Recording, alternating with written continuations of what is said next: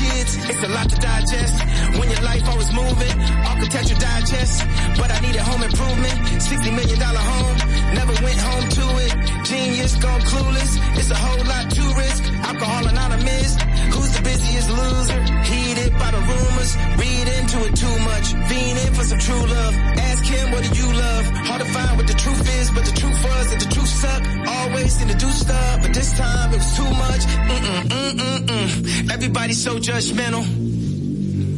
Everybody's so judgmental. Everybody hurts, but I don't judge rentals. Mm -mm, mm it was all so simple.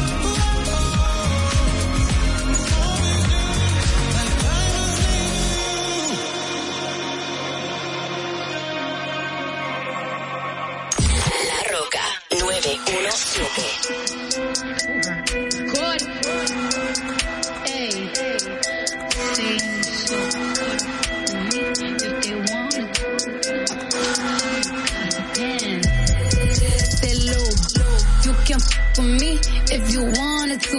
These expensive, these is red bottoms, these is blood. I don't wanna choose, and I'm quick cutting off, so don't get comfortable. Look, I don't dance now, I make money move. Say I don't gotta dance, I make money move. If I see you now speak, that means I don't with you. I'm a boss, you a worker, worker. I make bloody moves. Now she say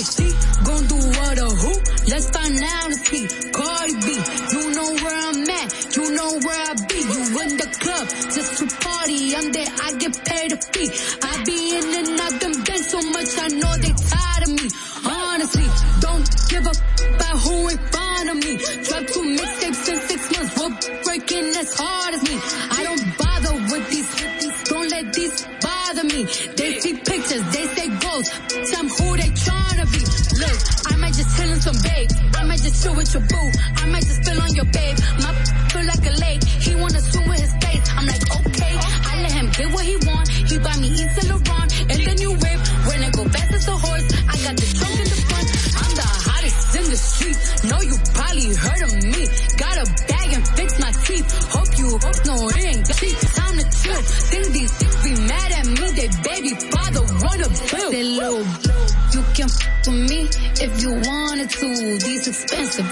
red bottoms, these is bloody shoes. Hit the school, I can get them both. I don't wanna choose, and I'm quick cutting off, so don't get comfortable. Look, I don't dance now, I make money move.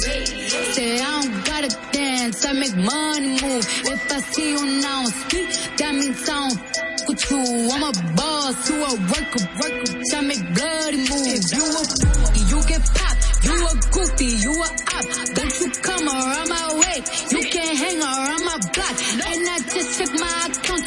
I'm rich, I'm rich, I'm rich. I put my hand above my hip. I Benny and gold. Dick is high like a stove. My glitter is gold. Tell that little bitch her roll. I just don't roll in no rolls. I just came up in no rave. I need to fill up the tank. No, I need to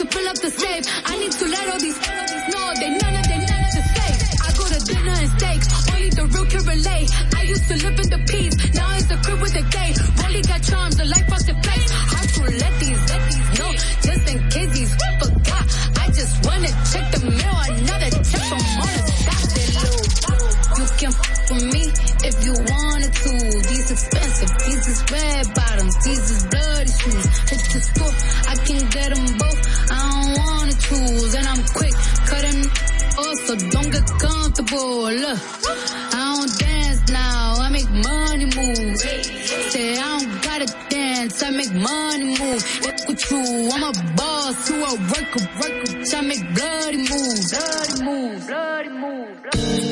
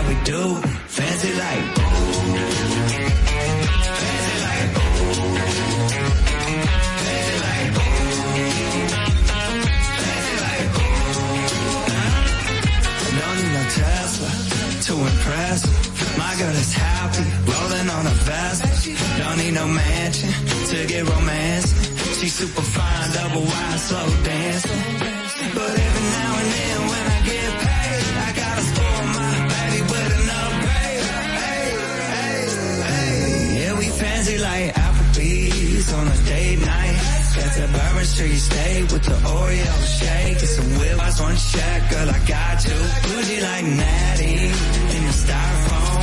Squeak, squeaking in the truck bed all the way home. Alabama jam and she my Dixieland delight. That's how we do, how we do. Fancy like my new clean blue jeans without the holes in them. Country kisses on my lips without the skull in them. Yeah, she probably gonna be keeping some Victoria's Secrets. Maybe little Maybelline, but she don't need it in the kitchen light. Radio slows down. Box wine, then her updo goes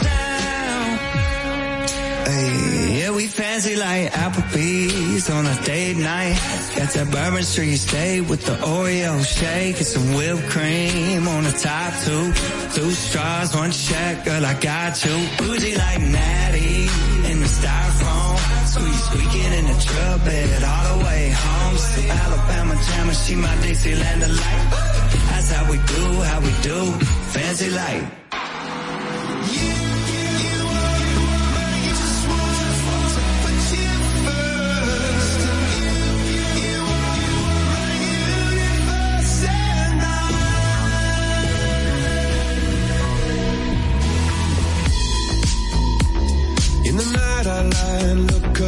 you.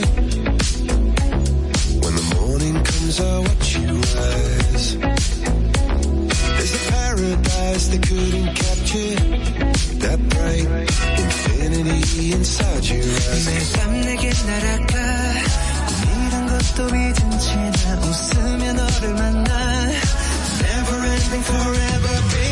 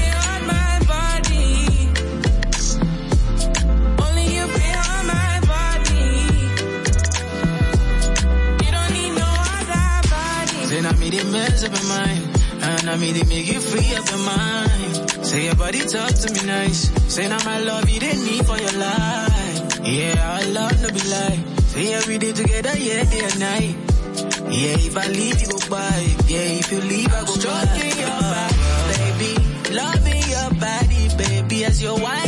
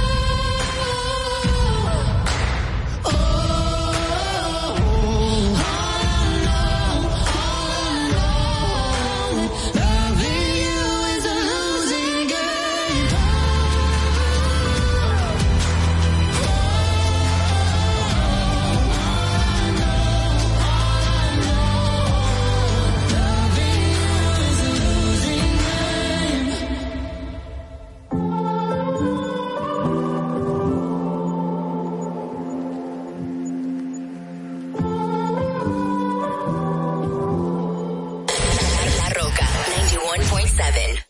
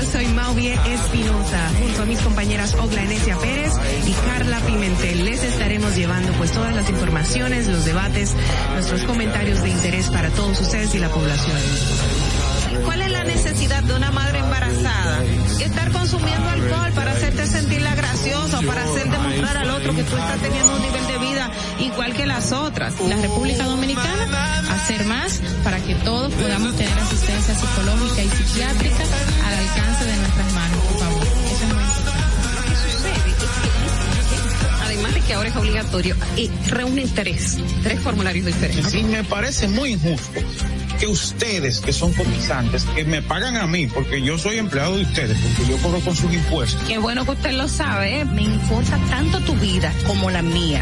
Claro, primero me importo yo, porque desde mi bienestar yo podré amarte de forma correcta. Sé que hay tanta gente haciendo comunicación que no debería, que no, no estudió la carrera, que no se preparó para hacerlo. Y entonces, inclusive, llegan a de su boca y, y eso es tan delicado. Gracias señores por la sintonía, el apoyo y por eso les digo, no se preocupen por su vida, que coma, que comerán o beberán, ni por su cuerpo, cómo vestirán. No tiene la vida más valor que la comida y el cuerpo más que la ropa. ¡Ja! Distrito Informativo. Dominica Networks presenta Distrito Informativo.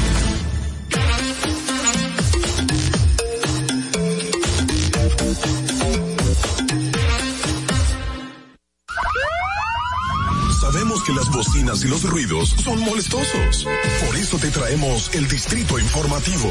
Tus mañanas ahora serán más frescas e informadas con el equipo de profesionales más completo de la República Dominicana. Distrito Informativo, de lunes a viernes de 7 a 9 de la mañana por La Roca 917 FM, Vega TV y Dominica Networks. Buenos días, amigos oyentes. Muy buenos días. Me hago bajita yo porque. Bueno, sí, buenos días, corazones. Buenos días, Dios mío.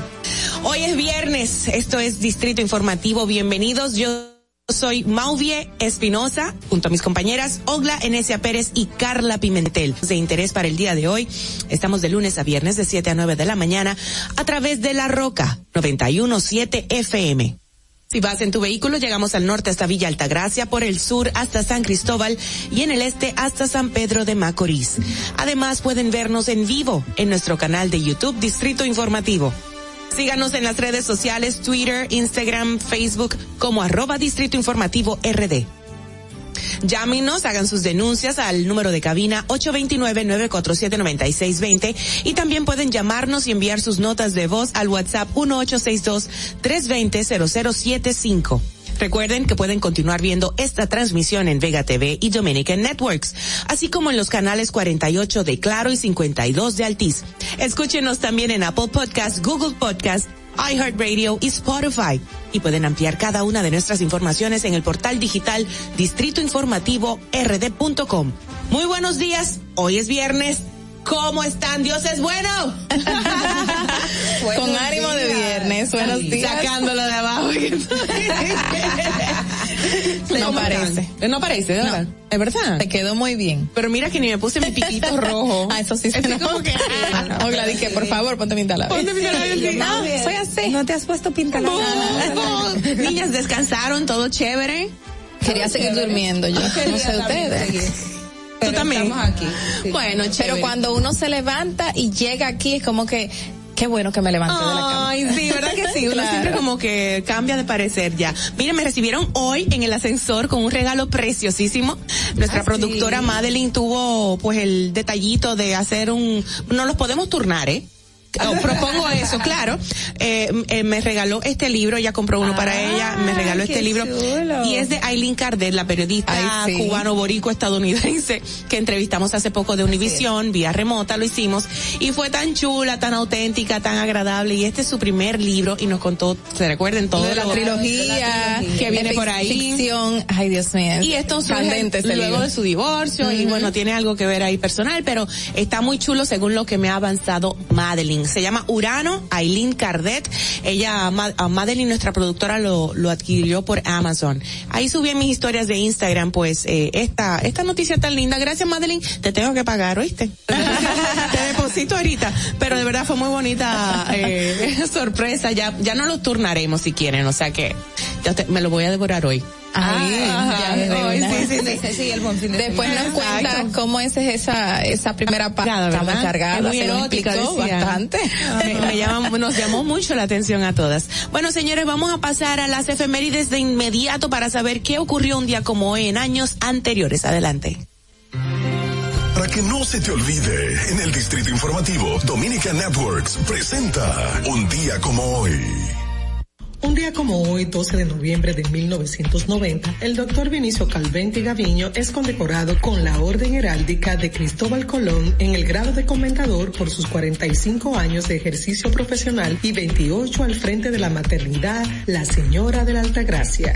Un día como hoy, en el año 2001, en Nueva York, un Airbus A300 de American Airlines con destino a la República Dominicana se estrella en una vecindad residencial minutos después de despegar del aeropuerto internacional John Fitzgerald Kennedy, provocando la muerte de las 260 personas a bordo y 5 en la tierra. Un día como hoy, en el año 2009, los asambleístas terminan de aprobar en segunda lectura la nueva constitución de la Revies, día del natalicio de Juan Pablo Duarte. Un día como hoy, en el año 2014, la Junta Central Electoral advierte que si se acata la sentencia emitida por la Corte Interamericana de Derechos Humanos contra la sentencia del Tribunal Constitucional sobre la dominicana, se anula el registro civil dominicano. Un día como hoy, en el año 2018, el Ministerio de Defensa designa una comisión para que investigue la denuncia de nueve dominicanos, entre ellos tres médicos que fueron raptados por una turba de haitianos en la comunidad de Palmita, en la frontera con Dajabón. Para que no se olvide, en Distrito Informativo te lo recordamos, un día como hoy. Distrito Informativo. Bueno, aquí nos quedamos hablando de otros libros similares. Carla nos comentó fuera del aire que compró un libro pensando que se hablaba, que hablaba de los lunes. Pero era otra cosa totalmente erótica, pero valió la pena, por lo menos. Era bueno, sí. Pero concha, le era hablando de los lunes que yo quería. Dije, no me llamaba, ¿cómo era que se llamaba? Eh, tu lunes no será igual de lunes, algo así, Algo no me así, acuerdo. Nombre raro. Y ella creyendo que es que no va a ir a trabajar, que no va a ir así. O que, va a o que van a dar una técnica de cómo sobrellevar los lunes. pero no. Bueno, señores, a continuación, en este momento damos inicio a las principales noticias en Distrito Informativo, nuevo orden de la radio, para hoy viernes 12 de noviembre 2021. Cada vez que la Procuraduría nos requiera, estaremos aquí. Fueron las únicas palabras pronunciadas por Adán Peguero, director suspendido del Instituto Postal Dominicano Impostdom, a su salida del interrogatorio que le realizara la Procuraduría Especializada en Persecución de la Corrupción Administrativa, PEPCA, por sus irregularidades en esa institución. Eh, dentro del programa de conquistas iniciado por el Ministerio de Interior y Policía a partir de enero del año venidero, todos los policías y sus familiares directos, esposas e hijos recibirán al mediodía el almuerzo gratis a través de los comedores económicos sin distinción de rango. El ministro Jesús Vázquez manifestó, eh, dijo, o sea, afirmó que esta iniciativa marca una pauta trascendental para el tema de humanizar la labor policial. Y justamente me cayó a mí esta noticia. El presidente de la República, Raquel Peña, abogó porque los países en desarrollo tengan un mayor acceso a los fondos blancos, blandos eh, por parte de los organismos multilaterales para mitigar la crisis económica producto de la pandemia. La también coordinadora del Gabinete de Salud, además, hizo un llamado para unir voluntades que tengan como norte el fortalecimiento de los sistemas de salud para brindar a los ciudadanos un servicio digno y de calidad ante la actual enfermedad y otras que pudiesen afectar en el futuro. Bueno, por otro lado, varían de prisión preventiva a arresto domiciliario al ex pelotero Juan Encarnación acusado de agresión sexual contra su hija adolescente, además, impedimento de salida del país. Encarnación dijo hoy, al ser abordado por la prensa, que no hay nada oculto debajo de la tierra y que le duele que no lo hayan sometido a la justicia alegando que abusó de su hija. Sí, en otra información, la dirección ejecutiva del Partido Revolucionario Moderno eh, emitió una resolución exhortando a sus miembros a aplazar el proselitismo en las aspiraciones internas para enfocarse todas las regiones o energías en el afianzamiento del país. La información suministrada por el presidente de la organización, José Ignacio Paliza, fue dada a conocer al concluir la reunión ordinaria del PRM, en la que participó también la vicepresidenta Raquel Peña como invitada especial. Señores, y cambiando de tema, en tema navideño, que estamos en Navidad ya, Mm. en los bonos navideños serán entregados a un millón setecientos mil personas. La buena noticia del día. Yo tengo una queja con respecto a eso, pero continúo. Ah, bueno. Lo bueno de esto, valga la redundancia, del bueno, es que no estamos viendo las filas para la gente ir a buscar las canastas y Ujú. las cajas y todo Sí, este tan deprimente Sí, eso. la Sí. dignidad. Los beneficios puedan comprar en grandes cadenas de supermercados, o sea, los beneficiarios de estos bonos navideños. Así fue acordado durante un encuentro sostenido por la Dirección General de la, de la Administradora de Subsidios Sociales, Digna Reynoso y el coordinador del Gabinete de Políticas Sociales, Tony Peña Guava, con los representantes de las cadenas de supermercados, donde les fue informada su inclusión a la red de abastecimiento social. Porque eso va a dignificar un poco la vida de las personas. Claro. Ahora. O a mitigar un poco alguna situación Exacto, algunas situaciones precarias de la vida de, de los pobres en Sí, el sí, país. sí. Ahora, ¿a quién se le están entregando? El año pasado, cuando se hizo esa primera entrega, yo encontré gente con un salario eh, considerable y no dentro de la clase pobre que tenían cinco y seis de estas tarjetas. Oh, wow. Con 1.500 pesos, que es lo que trae, pero 1.700 no recuerdo. Pero de entre cinco y siete tarjetas. ¿Y por qué se la dieron a ellos? Porque son del ¿Por comité qué? político, del, el- esas se dividieron y esa es una de las cosas. A unos senadores, claro, eso lo entendemos, que vayan a hacer una marcación para entregarla, pero no se le entregaban a, a todo el, el- El al más necesitado. pobre en sentido general, sino al, bueno, al, al del equipo político se lo Ujú. daban y este a su vez lo repartía. Hubo una dinámica que creo en este año se debe de mejorar, porque hay personas Claro. Que no la necesitaban y, y la tenían. No, porque sabemos que desde el foco inicial puede ser que al ser eh, la repartición a los senadores o diputados, como tú bien decías, o a los alcaldes de ciertas localidades, ya de ahí ellos se desprendan de cómo estos están haciendo la repartición. Pero hay que estar vigilante de lo que estas personas están haciendo, a quién se le están dando, yo qué sé, Claro. un registro Claro, con claro. cédula para que se identifique pero.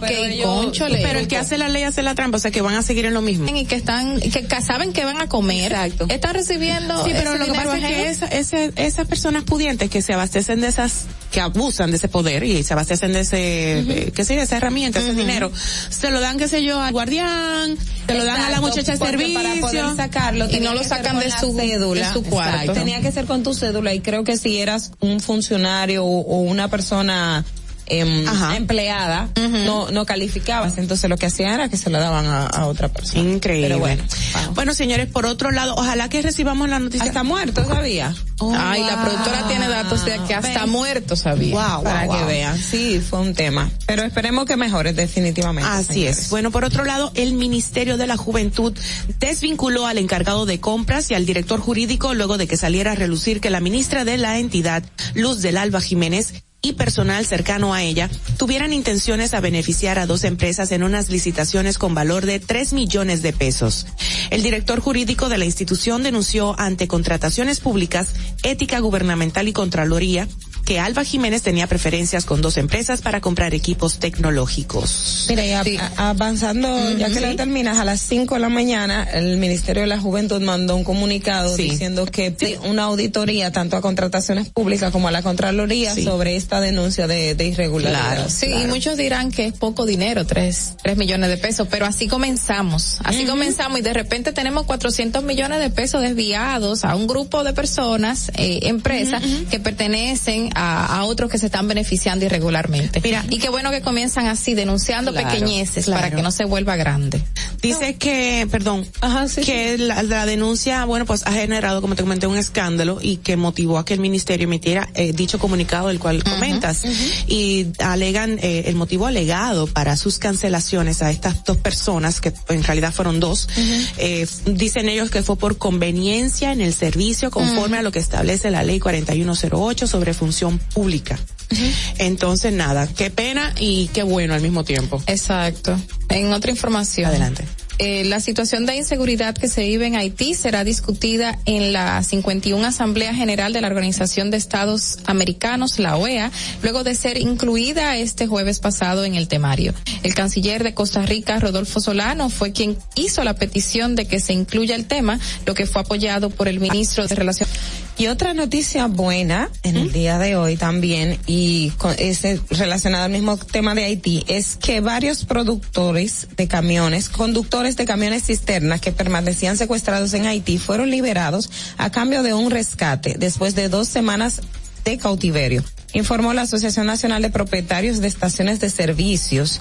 Sin, sin embargo, los bandidos mantienen en su poder un total de 10 camiones cisternas que se negaron a entregar. O sea, rescat- entregaron a las personas, pero no los camiones. Vamos por un buen. Pero fueron los tres que rescataron. No dice, Um, aquí no, no dice, nos ¿verdad? dice la cantidad de personas. Porque habían dos que pertenecían a Fenatrado y uno que pertenecía a una empresa privada por el cual estaban solicitando los nacionales haitianos 200 mil dólares. Que en un eh. principio se solicitaban 50 y cuando a la empresa le llegó la información que eran 200 mil, ellos dijeron, espérate, no podemos pagar todo ese dinero y ya pasó a mano de las autoridades. Entonces, Exacto. pero dicen este, que varios. Entonces, cuando ahorita- hablan de varios, espero que sean más de dos. Yo también. Claro. Tampoco. Miren, por otro lado, ahorita pasábamos en las informaciones de las efemérides, obviamente, ya fue en el, en el segmento anterior, pero les de que el vuelo 587 de American Airlines, un día como hoy, fue el vuelo regular que desde el Aeropuerto Internacional John F. Kennedy de Nueva York, Estados Unidos, se dirigía al Aeropuerto Internacional de las Américas en Santo Domingo, República Dominicana. Justamente, como dije, un día como hoy, 12 de noviembre del 2001, el avión se estrelló en el área de Queens a un minuto de despegar del aeropuerto, matando a sus 260 ocupantes y a cinco personas más en tierra, siendo el segundo peor accidente aéreo de la historia de Estados Unidos, solo superado por el vuelo 191 de la misma aerolínea, en donde murieron entonces 273.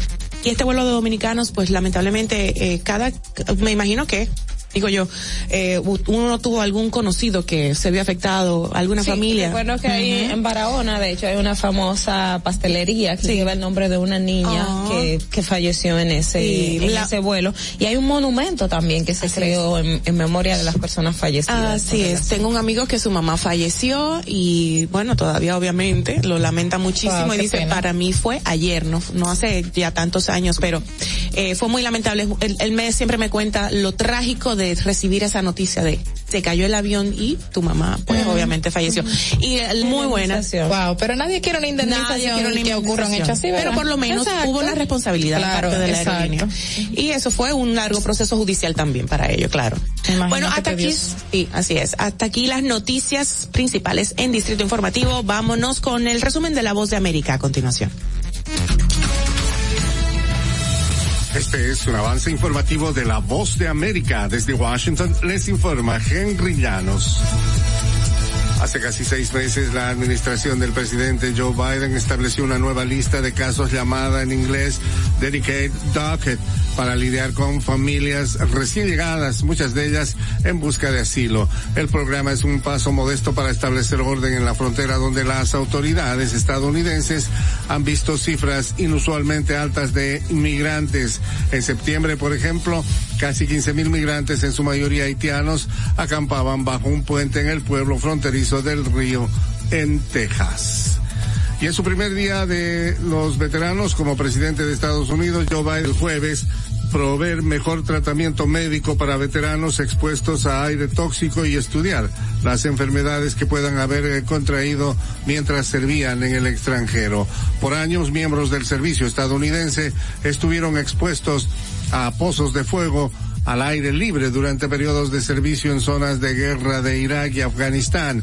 Materiales peligrosos como electrónicos, vehículos y desechos humanos eran rutinariamente rociados con combustible para aviones y se les prendía fuego arrojando humos tóxicos y cancerígenos al aire. A continuación, un mensaje de servicio público de la voz de América. Para evitar la propagación del coronavirus en casa, recuerde que solo toma unos minutos limpiar las superficies que más toca en su vivienda, manijas de las puertas, interruptores de la luz, lugares donde come, control remoto, entre otros. Esto por lo menos una vez al día. Dirigentes opositores venezolanos abogan por la continuidad del gobierno interino de Juan Guaidó. Desde Caracas nos informa Carolina Alcalde. Parte de la oposición política venezolana asegura que Juan Guaidó, considerado presidente encargado de Venezuela por decenas de países, no puede cesar sus funciones como expone el dirigente Andrés Velázquez, quien calificó como un error político los planteamientos de representantes de algunos sectores de la oposición que sostienen que la presidencia interina debe culminar sus funciones el próximo año. Hasta tanto no sea convocado efectivas presidenciales Carolina, alcalde Voz de América, Caracas. El Centro de Control de Enfermedades de Alemania pidió hoy viernes a la población que cancele o evite los grandes eventos y reduzca sus contactos mientras la tasa de infección por coronavirus bate una nueva marca. El Instituto Robert Koch señaló que la tasa de infección del país subió a 263,7 nuevos casos por cada 100.000 residentes en los siete últimos días, desde los 249,1 de la víspera. Además, confirmó 48.000 640 infecciones más. Este fue un avance informativo de la voz de América. Estás disfrutando de Distrito Informativo con Mauvie Espinosa, Ogla Enesia Pérez y Carla Pimentel. Bueno, de inmediato vamos a pasar al bloque de comentarios de nuestras compañeras Ogla y Carla. Adelante, por favor. En el Distrito Informativo te presentamos el comentario de la periodista Ogla Enesia Pérez. Gracias, buenos días. Eh, señores, buenos mensajes desde las organizaciones e instituciones, tanto del Estado como eh, partidos políticos, vamos a decirlo en sentido general. Eh, en el día de ayer me pareció también una decisión sana y lo han hecho al, al, durante la, la, este esta gestión de gobierno realmente es que el Partido Revolucionario Moderno ha pero en el día de ayer también lo oficializó y creó una comisión um, para investigar y, y, dar seguimiento a los casos de eh, miembros del partido funcionarios públicos del Partido Revolucionario Moderno que estén siendo procesados, denunciados eh, y ya haya un requerimiento en la justicia por presuntos actos de corrupción y que una vez esto sea comprobado, o sea, que haya sustento, que haya una base que evidencie efectivamente que hayan incurrido en estos delitos o hayan cometido esta falta, entonces ser expulsados del partido. Me parece una medida excelente y excelente en el sentido de que está dando un mensaje. Usted puede decir, bueno, pero tiene derecho a estar dentro de una organización, eh, es inocente hasta que se le demuestre lo contrario. Precisamente entiendo que el mensaje y la base creada para esa comisión es que estas personas eh, se le se le cumpla con el debido proceso. Y dentro de la comisión fueron designados la la actora de ética gubernamental, también está Eddie Olivares, quien fue en un momento eh, miembro de la Junta Central Electoral y otros miembros del partido. Eh, eh, Víctor de Asa también forma parte de esa comisión que designó el PRM a tales fines. Y digo que son buenas prácticas eh, comparándolo, como les comentaba ayer, con lo que hizo contrataciones públicas ante un acto que públicamente parecía como una forma de intimidar a una institución pública del senador Alexis Victoria Yep, diciéndole que me emitan la certificación diciendo que mis empresas son contratadas por el Estado, contrataciones públicas.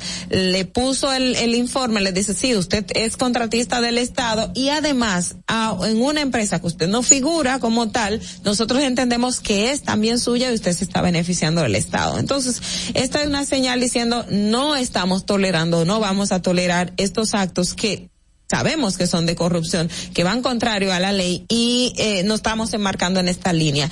Yo de verdad que, y, y tengo la esperanza de que con este gobierno se mantenga esta cultura porque la sociedad dominicana votó por el PRM precisamente por el cambio, precisamente para para romper con estos patrones que tradicionalmente estuvieron en gobiernos pasados. Y no quiero que solamente se crea que estoy hablando del gobierno de años. Tenemos una cultura eh, de, de la corrupción, vamos a decirlo así, en República Dominicana. Entonces, que desde el Poder Ejecutivo y también de la organización política sea, se sea tajante con estos temas, yo entiendo que efectivamente fortalecen la lucha contra la corrupción en República Dominicana, que al final es lo que todos, todos, fue la bandera que todos asumimos en las pasadas elecciones. O sea, no más de lo mismo, no queremos que, que se denuncie y que groseramente ante los ojos de la población un funcionario esté cometiendo y que el ejecutivo del partido se hagan de la vista gorda o que el Ministerio Público no pueda iniciar una investigación a fin de determinar si es o no, porque probablemente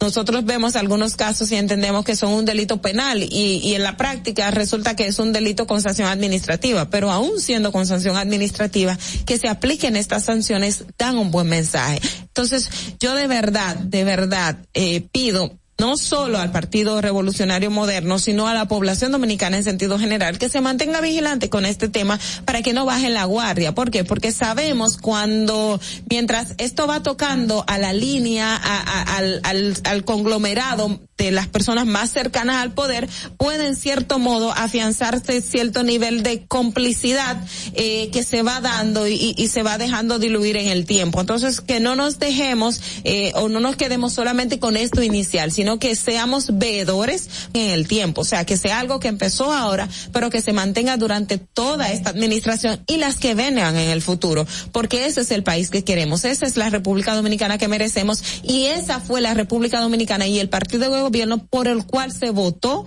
la mayoría votó el pasado mes de julio del 2020. O sea que no para atrás, sino permanecer firme, vigilante en defensa de los derechos de los ciudadanos. Fernando. Distrito Informativo.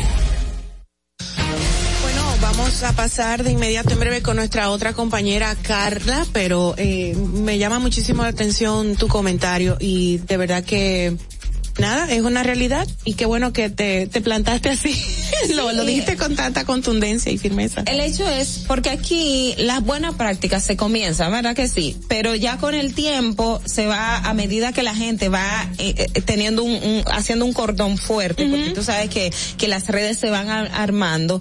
Llega un momento que, que incluso hasta al, al, al ejecutivo a veces tú dices, pero el presidente es el presidente y no tiene autoridad para, para, para hacer algo. Entonces, pero es que el engranaje es tan fuerte. Entonces, mermando toda la ejecución de y a menos Sí. que una sociedad esté vigilante y demande, las cosas no van a cambiar. Lamentablemente, pero bueno, él ha mostrado como que escucha, ¿no? Escucha las, los, los sectores, las personas, el pueblo, y eso me parece muy bien, y saludamos esa, porque como que antes no se, se escuchaba el pueblo, él como que, no, y más el pasado, como que era mudo, ciego, sordo, mudo, todo. Exacto, por, el, por el- la corrupción institucionalizada. Bueno, señores, vamos a pasar entonces de inmediato al próximo comentario. En el Distrito Informativo te presentamos el comentario de la periodista Carla Pimentel. Señores, yo creo que todo el mundo conoce esta frase que le voy a decir. Frase hecha. Para la cena, papá, o para la cena, don, para la cena. Bueno, eso es lo que regularmente dicen muchos policías cuando se le acercan a unas personas en las noches, en las tardes o en las mañanas. Estamos ahí para la cena, 200, 100 pesos, que tenemos hambre. qué triste, qué triste que nuestros policías se nos acerquen así a pedirnos algo para comer. Y lo traigo eh, a colación ese tema, porque sabemos que ayer se anunció que dentro del programa de con a partir del próximo año, del mes de enero, se van a dar los almuerzos gratis a los policías y familiares. Yo no sé si eso se puede destacar como una conquista tampoco, porque suena un poco indignante. Eh, ok, le vamos a dar la, el almuerzo gratis. ¿Dónde van a tener que ir? Van a tener que ir a los comedores económicos con toda su familia. Me imagino que eso va, ese va a ser el proceso, porque sí recuerdo que a los policías de puestos, o yo no sé si se sigue haciendo, se le llevaba un alimento eh, en el día, en el desayuno, creo que pan con chocolate, eh, al mediodía se le lleva cena, en la, el almuerzo y en la noche se le lleva cena, que en muchas ocasiones ni los llena porque hombres grandes que seguro comen mucho, entonces eh, la cantidad que le lleva es muy poco y yo me imagino que cómo, cómo es que van a hacer ese rejuego para darles alimentación gratis a estos policías. Y no solo eso, sino el hecho de que tengamos que dar alimentos gratis en los comedores económicos a sus familias también. No, no me gustó mucho la medida eh, por el hecho de que la, la, presentan como toda una conquista, todo un logro y res, resuena y, y, hace mucho ruido. Este, este, ¿Cuánto gana un policía?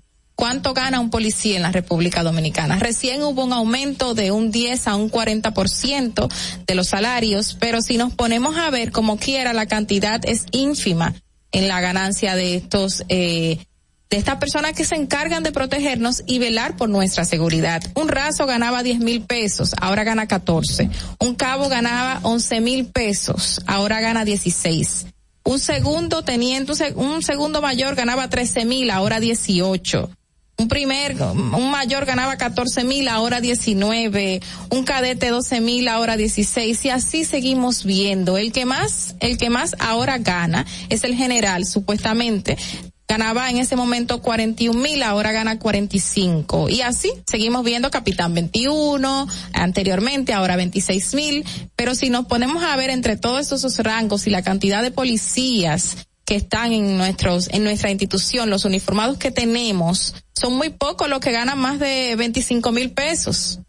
Muy pocos. Llegamos a un teniente coronel todavía con, con 30 mil pesos, que es uno de los tres rangos. Entonces, yo creo que la cantidad masiva que tenemos de policía está entre raso, cabo, segundo teniente, segundo mayor, eh, primer mayor y así sucesivamente.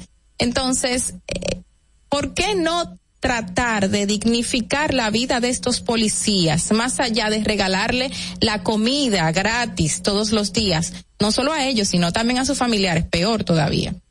Y yo recuerdo que durante el inicio de la pandemia, en el toque de queda tan, tan restrictivo que teníamos en un principio, eh, una señora se encargó de llevarle cena a los policías, porque ella dijo, bueno, yo estoy ahora mismo suspendida, tengo unos cuantos alimentos y quiero ayudar. Y comenzó a cocinar en su casa y a repartirla.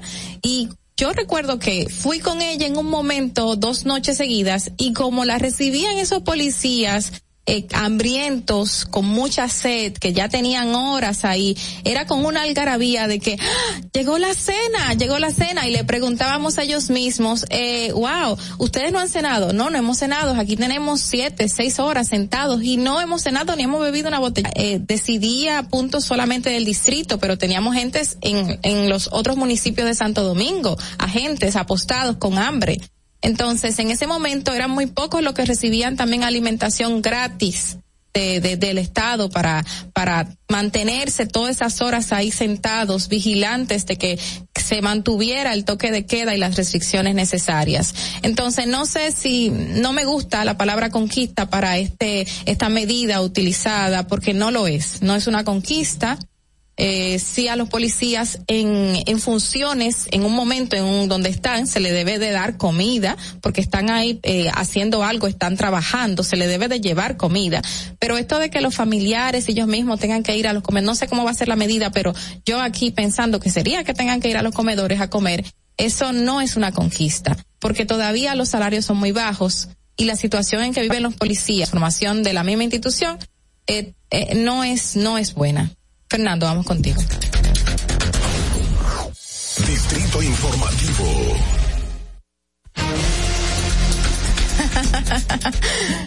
Al tránsito debemos de saber qué está pasando hoy viernes en la ciudad de Santo Domingo con el bendito per se.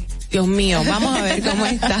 Viernes es terrible. Así es. Para que llegues a tiempo y no te compliques con el clima, te traemos en el Distrito Informativo el tráfico y el tiempo. Y así se encuentra el tráfico y el tiempo a esta hora de la mañana en Santo Domingo.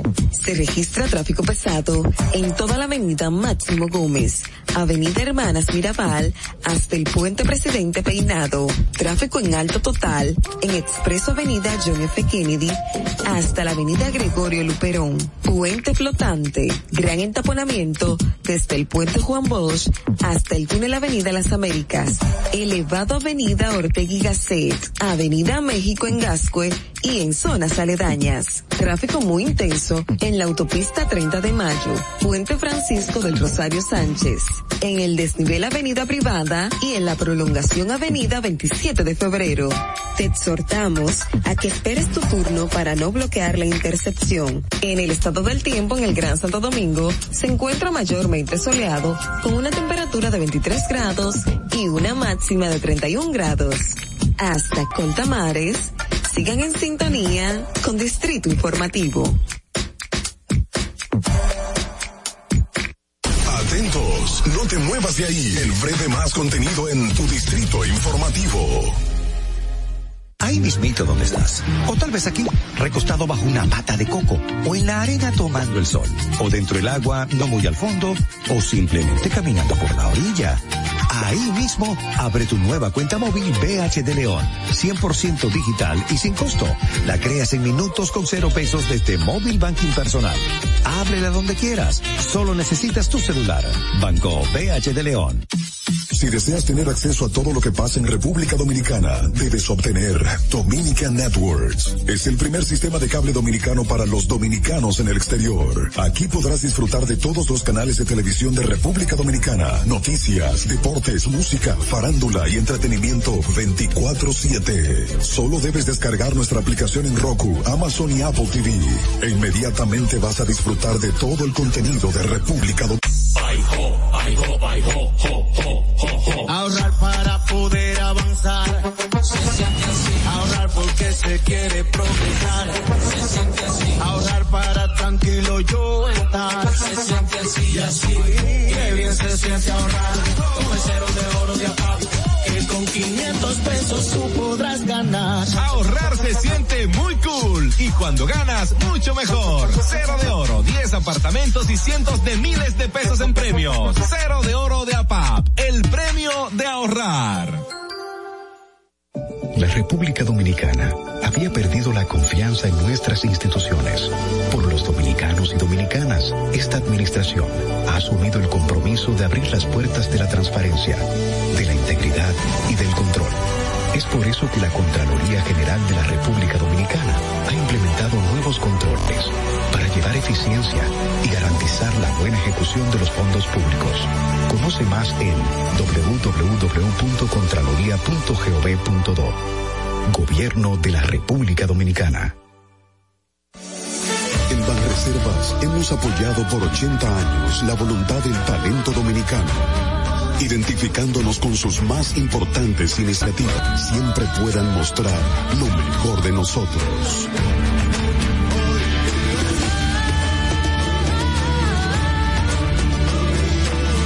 Banreservas, 80 años siendo el banco de todos los dominicanos. Sabemos que las bocinas y los ruidos son molestosos. Por eso te traemos el Distrito Informativo. Tus mañanas ahora serán más frescas e informadas con el equipo de profesionales más completo de la República Dominicana. Distrito Informativo, de lunes a viernes de 7 a 9 de la mañana por La Roca 917 FM, Vega TV y Dominica Networks. ¿Y cómo tú le dices a una gente que confía, que tenga esperanza, si nadie había hecho nada para ayudarles a vivir mejor? La confianza se gana.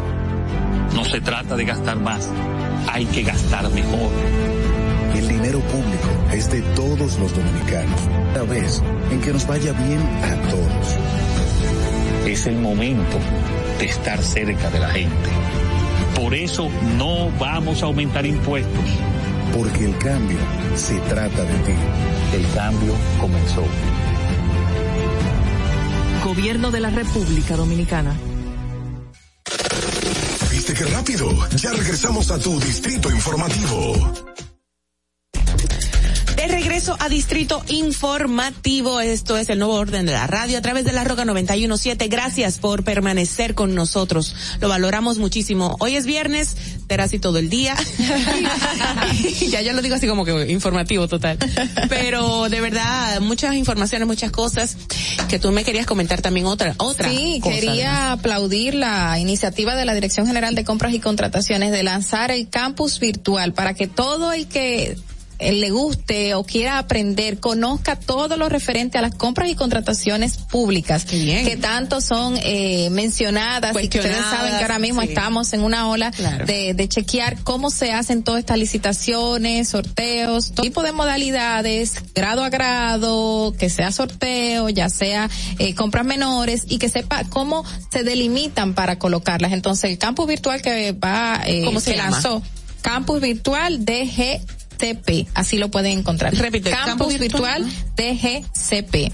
Y todo el que quiera acceder, por acceder y ahí aprender para dar chequeadas a todas estas compras y licitaciones públicas. bueno. Por las cuales se hace muchísima corrupción. Bueno, señores. quien quiera indagar más al respecto, pues entonces en nuestra Exacto. plataforma virtual de Distrito Informativo lo puede eh, confirmar y validar ahí, o si no por YouTube, repetir el programa y buscar la información. La página sí, porque mucha gente va manejando. De compras Mucha gente va manejando haciendo otra cosa y, ay, no retuve el nombre, como hay algunas siglas, la gente como que se turba, pero lo digo más bien por eso. Pero aplaudirles por esa Aplaudir iniciativa, esa que nadie claro. se había puesto a, A ser tan transparente. Claro, ahora mismo el señor Carlos Pimentel está haciendo un trabajo o está tratando de hacer un buen Familiar trabajo. tuyo, Carla. Ni nada, no decimos primo, pero no somos Qué bueno, qué chulo. Pues lo digo porque tienen el mismo apellido.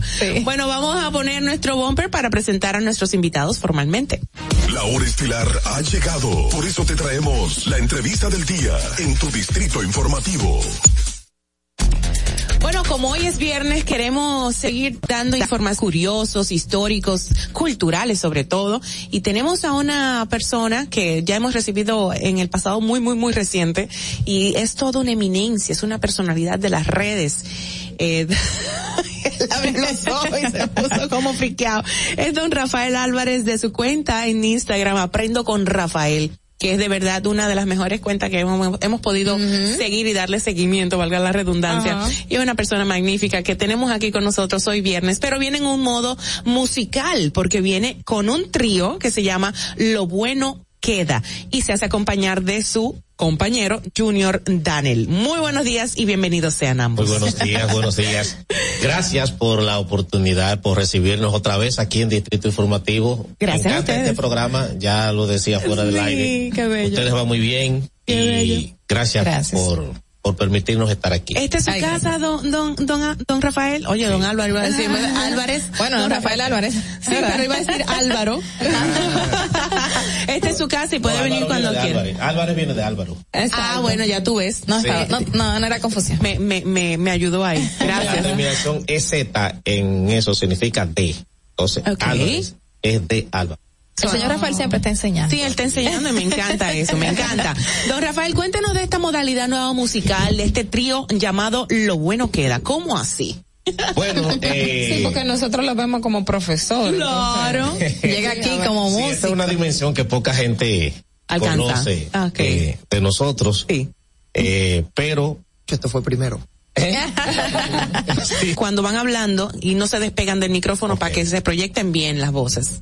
Decía entonces que lo de cantar y, y esto es una cualidad que quizá mucha gente no conoce mucho porque ah, en el caso mío me ven más en en lo de Aprendo con Rafael, pero Junior Daniel sí tiene, él también en particular, un proyecto musical y se dedica más a, a la música que en mi caso particular. Excelente. Pero estamos aquí porque nosotros, este trío, tenemos ya 20 años Eh, 20 años. Tenemos ya 20 Wow. años en la música. Sí, sí, sí. Y entonces eh, vamos a tener el 12 de diciembre, domingo 12 de diciembre, 7 de la noche, un espectáculo que hemos titulado Sin toque de queda, lo bueno queda. Excelente cohesión. Claro. Qué creativos. Sin toque Sí. de queda, lo bueno queda. Y Exacto. el trío, ¿qué tipo de canciones nos da? ¿Cómo va a quedar ese, ese, eso bueno que no tiene? El toque de queda para nada fue bueno. A nadie le Pero hubo, hubo muchas cosas buenas dentro de la pandemia. Claro, el toque de queda. puedo, puedo darlo como testimonio. Pero la cuestión es que eh, eh, precisamente le hemos puesto sin toque de queda, lo bueno queda, porque vamos a dedicar una noche a cantarle el amor sin la presión del tiempo y sin el temor de que tenemos que irnos.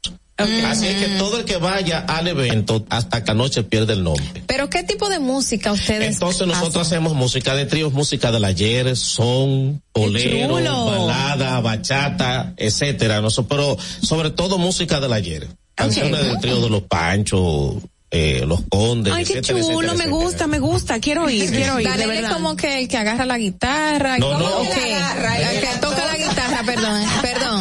Sí, esos términos. Toca la guitarra. Oye, viene, se permite todo, Carla. Sí. Usted también toca, señor Rafael. Sí, sí, sí. Y los tres cantan. Sí, sí. Ah, pero don Rafael, don Rafael es una cajita de sorpresa. Bueno. Oh, wow. Y toca muchas cosas, no solo guitarra. Ah, Toca sí. No me diga que los cueros. Toca la batería. Los cueros no. Toca la batería, toca... No, pues yo soy eh, percusionista. exacto, todo lo que es percusión. Sí. Ay, Pero Junior Danel, eh, Junior también ha tocado con grandes grupos, con Monchi y Alessandra. Eh, Junior tocó con, con la orque- en la orquesta de Más Roberto. Eh, o sea, él ha estado siempre muy. Entonces, es un equipo que música. tenemos. Eh, Y- Bien conformado. Usted nos dice que tienen 20 años 20 en años, esto. sí, ¿Cómo surgió? ¿Cómo se ha mantenido? O sea, ¿de, de dónde era así? Tú lo, no, tú, tú lo explicas mejor esa parte. una historia larga. Eh, Hágala corta. Entonces la vamos a hacer corta. Nosotros simplemente, eh, Francis Junior y yo hemos sido amigos desde hace muchos años y de alguna manera nos invitaban como de lugares para nosotros cantar, pero cantar como por separado. Ok. Pero en un momento decidimos, espérate, vamos a ver y probamos cantando juntos. Ok. Y entonces, a partir de ahí, pero ese cantando juntos fue por la, con canciones de esa de, de, Del ayer. del ayer. Luego un sacerdote, amigo nuestro, nos dice, y Les dio la bendición, pensé yo. Sí, no, también nos dio la bendición, pero él nos dice, mira, nos, yo tengo una actividad en mi parroquia, el, cuando eso le estaba en San Cristóbal, y nos dice, eh, a mí me gustaría que ustedes vayan tres. Ah, ok, no hay problema. Entonces nosotros fuimos, cuando a él le preguntaron que cómo se llamaba el trío, él dijo, lo bueno queda. Él le puso ese nombre. sí. Y de ahí para allá, entonces ahí surgió el trío, lo bueno queda. Eh, en San Cristóbal fue una actividad ahí en la que estuvimos con Ajá. Jacqueline Esteve, Kenito Méndez esa noche. Y ese fue nuestro debut en, en, en- O sea, que el sacerdote fue el que le puso ese nombre. y le puso el nombre y, Y los bendijo. crea, eh, eh, Exacto, Lo bendijo, bendijo, claro. y lo bendijo también que ya tenemos 20 años. Qué chulo, qué chulo. Vamos a escuchar algunas de las canciones Ay, que ustedes más tocan. Sí, la, la que más, la más icónica del grupo. Mira, Olga y yo y Carla estamos así como en expectativas. Vamos a Estamos ver. de viernes ya hoy. Afinen bien esas gargantas porque hoy es viernes, estamos demasiado temprano Sí. y muchas cosas podrían afectar. ¿Cuál sería? Yo creo que su profesor lo va a seguir sorprendiendo. Ay, ay, ay. ¿En serio? Vamos a ver. Wow. No me van a quitar.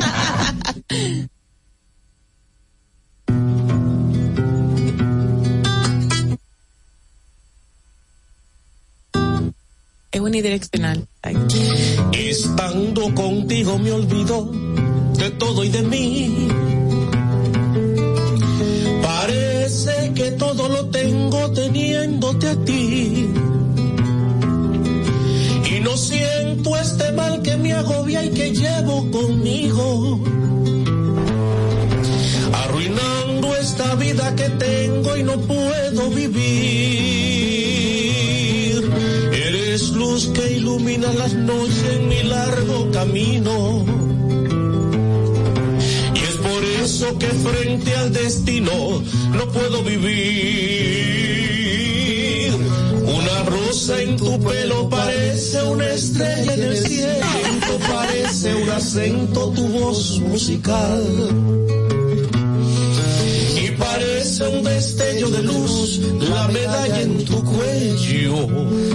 Al menor movimiento de tu cuerpo al andar. Siento las horas que van por el tiempo. Ni me acuerdo que llevo en mi pecho una herida mortal. Yo contigo no siento el sonar de la lluvia y el viento, porque llevo tu amor en mi pecho como un madrigal. Profesor, pero usted no lo vamos a llamar profesor ya.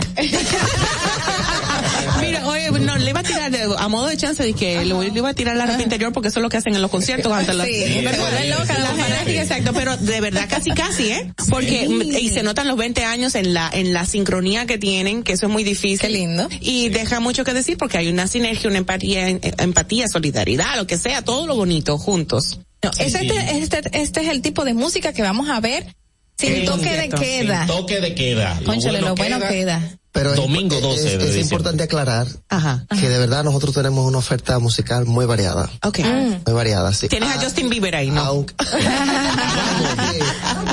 ¿A quién? A Bad Bunny. A Bad Bunny. De ¿Con verdad. qué? A Bad Bunny en bolero. Y usted dice, eh, aunque de verdad que tenemos mucho tiempo ya haciendo. Ah, sí. Por eso quizás ustedes notan la empatía. Que Claro, como claro, Desde el la- año 2000 e- específicamente. wow, señor, eso fue ayer, lo más Estamos- seguro, o sea. Y en serio tienen a Bad Bunny, ¿cómo así? ¿Cuál canción de Exacto. Bad En Bunny? bolero. Daniel Ah, Yo no lo puedo poquito. creer. No, es posible. Dale, Daniel, dale. Dale, dale. Se está riendo, Daniel, Para como que- motivar a la gente. A ver.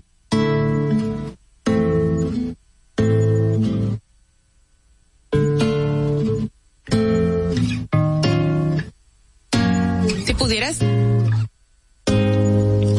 yo la sentí aquí en el retorno. Ahora sí. en- entra con el tema de una vez. Exacto. Una noche más y copas de más. Tú no me dejas en paz. De mi mente no te vas. Aunque sé que no debo pensar en ti, bebé. Pero cuando bebo, me llega tu nombre, tu cara, tu risa y tu pelo. Dime dónde tú estás, que yo por ti cojo un vuelo y a yo no hago ni le llego. Esto sí es distinto. Por Eh, completo. tomemos la, estamos tomando la más publicable de Bad Bunny. La que tiene real letra. sí, que la, no- eh, que son. ¿Quién lo diría que el profesor de verdad, Rafael? No, en bolero hay que tener de todo en el repertorio. Pero, pero don Rafael, pero, pero ¿y de dónde que sale esta voz tan bella? Los dos tienen una voz preciosa. Gracias, pero ¿por qué usted no, no, dígame, Chayanne le queda un niño de... Lo que pasa es que, que Chayanne es high definition, yo soy análogo todavía. Entonces, claro. Qué bello, Eh, No, tú sabes que como yo me he dedicado más al mundo de la enseñanza, la educación y eso, he dejado de un lado la, la música, pero sí hubo un tiempo en que me dedicaba mucho específicamente a ¿Y eso. tomó clases de, de música, canto, De algo así? canto, sí. eh, ¿Con quién? ¿Monina Caroli- Solá? con- No, con Carolina Hernández. Claro, excelente, Eh, excelente. Carolina yo la recomiendo a cualquiera porque hizo que yo cantara. Carolina ha estado desde años en el medio artístico, Sí, haciendo sí. coros a grandes producciones internacionales y locales, Sí. con todos los grandes artistas en Junto vivo. con su esposo, con Dichens Así Salcedo. es, así es. Sí. Mi- mire, profesor, eh, aprovechando porque ustedes eh, están tocando instrumentos, toman una canción de Bad Bunny, pero Sí. ustedes están formados en música y actualmente nuestra sociedad tiene tiende a ir a música urbana no no instrumental y tenemos de cara al futuro. Bueno, en primer lugar decir que Daniel tiene su escuela de música. Para que también la gente que, que quisieran que sus hijos, sus hijas aprendan eh, a cantar, aprendan algún tipo de instrumento, en una academia de música muy cerca de aquí, en la Charles ¿Cómo se llama? Se llama Mixolydian Music School. Estamos, Exacto. bueno, cerca de aquí, en la Plaza Charles Sommer, frente a Proconsumidor. Y nosotros sencillamente ten- eh, entendemos que cada sociedad tiene como su momento, tiene su- su- sus características propias. Eh, nosotros estamos en un modelo de sociedad en donde hoy en día en la música ya no es ni siquiera, no importa tanto la voz, importa más la imagen y qué tanto tú puedas conectar con la gente. Entonces, por ejemplo, la época de los 80, los 90, que era la voz, la época de las grandes voces, Camilo Sesto, Nino Bravo, hoy en día han sido sustituidas por Omega o por Bad Bunny. Sin embargo, tienen que, siguen teniendo el mismo éxito que tuvieron estos ojos. Entonces, hoy en día ya la música, la gente lo que dice es que ya la música no es tanto entenderla, sino sentirla. Claro. Y si tú generas eso en la gente, la gente te va a seguir. Claro. Ahora, nosotros, independientemente de tener eso claro, hemos decidido seguir apostando por este tipo de música.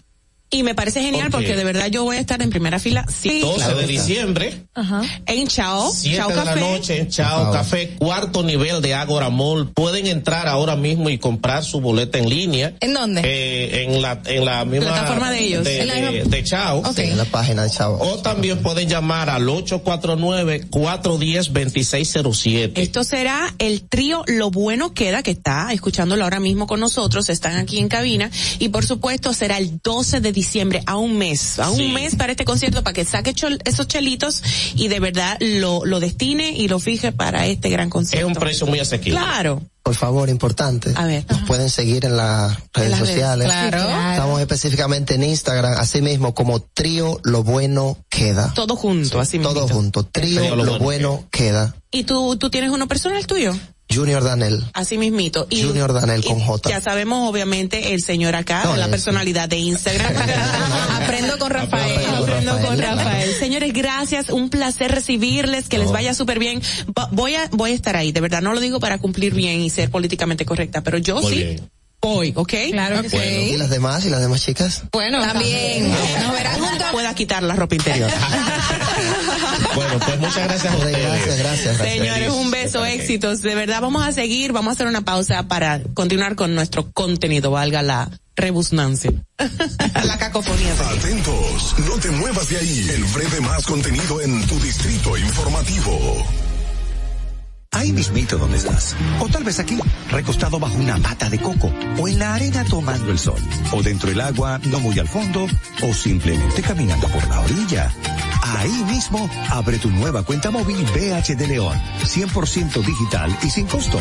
La creas en minutos con cero pesos desde Móvil Banking Personal. Ábrela donde quieras. Solo necesitas tu celular.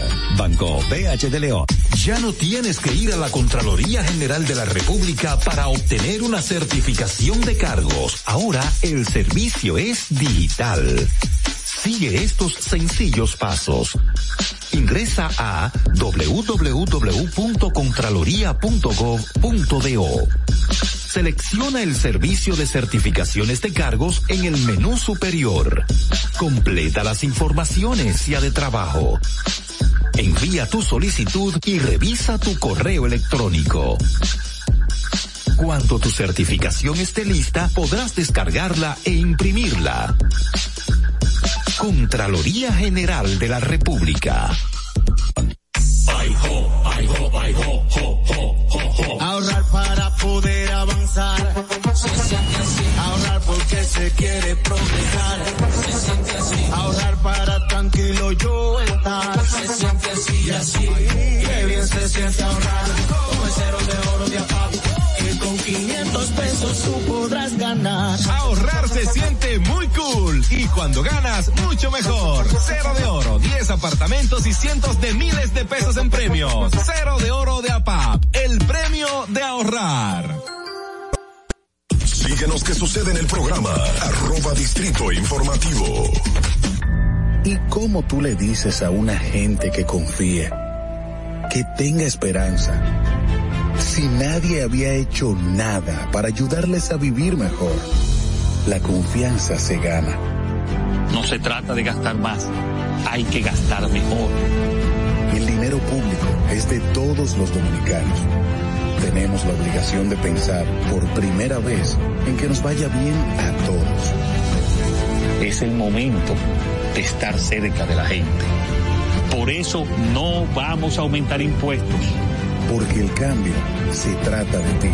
El cambio comenzó. Gobierno de la República Dominicana. Estamos en YouTube. Disfruta de nuestro contenido. Suscríbete, dale like y comenta. Distrito Informativo.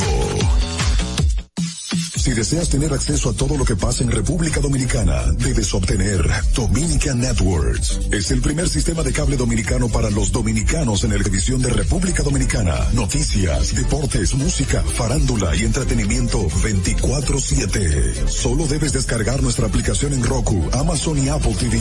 E inmediatamente vas a disfrutar de todo el contenido de República Dominicana. Dominican Networks. En Banreservas hemos apoyado por 80 años la voluntad del talento dominicano, identificándonos con sus más importantes iniciativas, para que quienes nos representan siempre puedan mostrar lo mejor de nosotros.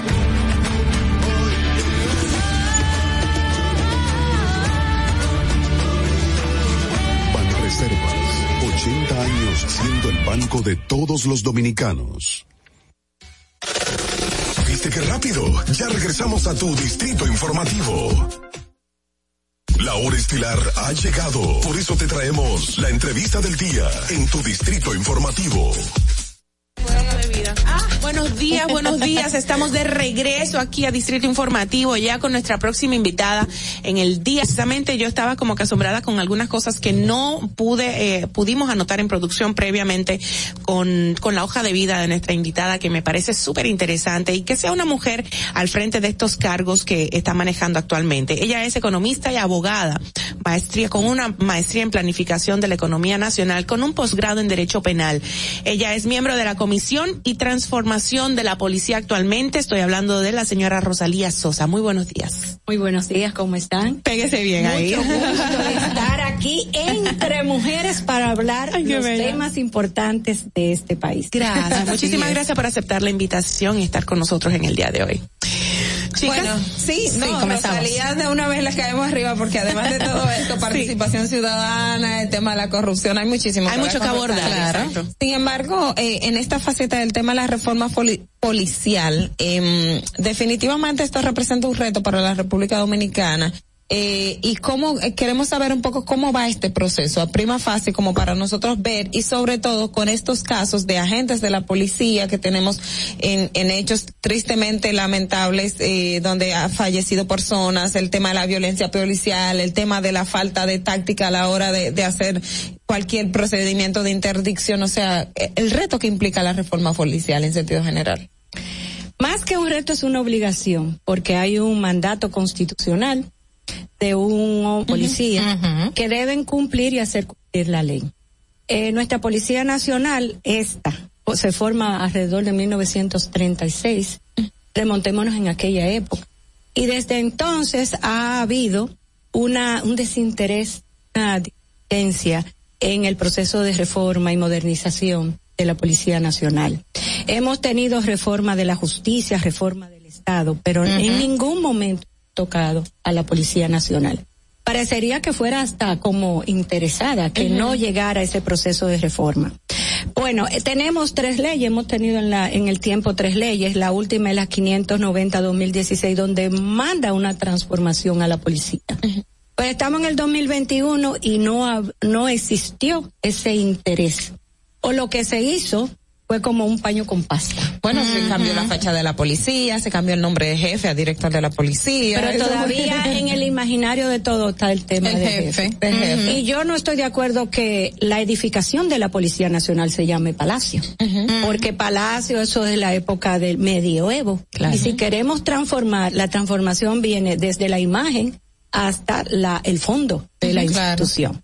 Entonces, el presidente, eh, donde tenemos víctimas, o muertes de personas en manos de la policía que están en proceso de investigación, pues decide eh, invitar a un grupo de hombres y mujeres representantes de los sectores de la academia, de los sectores productivos, empresariales, periodistas, eh, y nosotros somos 19 hombres y mujeres que estamos ahí desde abril, que nos juramentamos y estamos acompañando, porque nosotros no somos que vamos a hacer la reforma. Claro. Estamos acompañando ese proceso de transformación y profesionalización.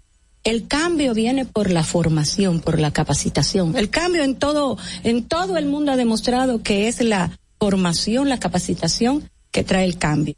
Entonces, se, el grupo de trabajo conformó tres comisiones. Una de la normativa, otra de la capacitación y otra de la fortalecimiento institucional. Y miren, déjeme decirle sí. que la, los tres subgrupos están coordinados por mujeres. Ah, qué bueno. bueno. Rosalía ah. Sosa y Elena Villa.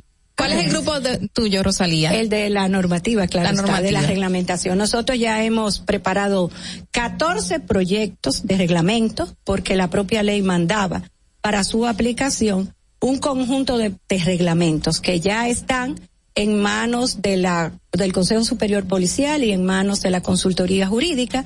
Y también tenemos el tema de eh, presupuesto. La Policía Nacional eh, tiene un presupuesto actual que el 85% va solo a nómina y el 15% que se puede hacer. Nada. Eh, bueno, hablando de de que existe una comisión. Con anterioridad en algunos otros gobiernos se han armado comisión para todo, ¿verdad? Entonces, viene esta comisión, sabemos que se están mencionando medidas, dando información de los procesos, pero ¿qué tanto ha sido la cohesión de esta comisión a la que usted pertenece y cómo han sido acogidas eh, las, los consejos que ustedes están dando? dentro de las mismas. Nosotros hemos hecho recomendaciones y mira, como tú dices, Carla, el tema de comisión. Nosotros nos llamamos grupo de trabajo para cambiar un poco la mala imagen de las comisiones. Ha sido una apertura muy importante tan, en, dentro del seno de la Policía Nacional con el pasado director general, así como con el Consejo Superior, el ministro y el presidente de la República, porque hay que entender que eh, ese órgano tan importante que es la Policía Nacional no aguanta más. Necesita una, es que lo está clamando desde hace muchos años. Déjame decirte que cuando yo estuve como directora de participación ciudadana, nosotros hicimos un, una investigación sobre las condiciones de trabajo de la Policía Nacional. Entonces, nosotros no podemos pedirle a la policía un buen servicio porque la seguridad es un servicio público y no nos preocupamos por las condiciones primero laborales, el equipamiento, el habituallamiento, y el, la, y la satisfacción de las necesidades que tiene la policía, los miembros de la policía y su familia. Claro. Entonces, yo siempre invito en cada intervención a todo interesado en la transformación de la Policía Nacional que nos acompañe, que tenemos que darle seguimiento y aún termine el periodo del grupo de trabajo un año, tenemos que seguir desde cualquier lugar en que nos encontramos en ese proceso de transformación de la Policía Nacional. Rosalía, usted habla eh, eh, y, y, siempre se hace el énfasis en la transformación de la policía, pero yo, yo tengo amigos policías y me dicen, pero es que aquí hay unos dinosaurios que es imposible transformar a la policía es por toda la cultura. Los dinosaurios comienzan con los eh, 52 generales que teníamos y que poco a poco se han eh, establecido sus derechos, sí. tienen derechos adquiridos y es un proceso, o sea, una reforma no se hace de la noche a la mañana.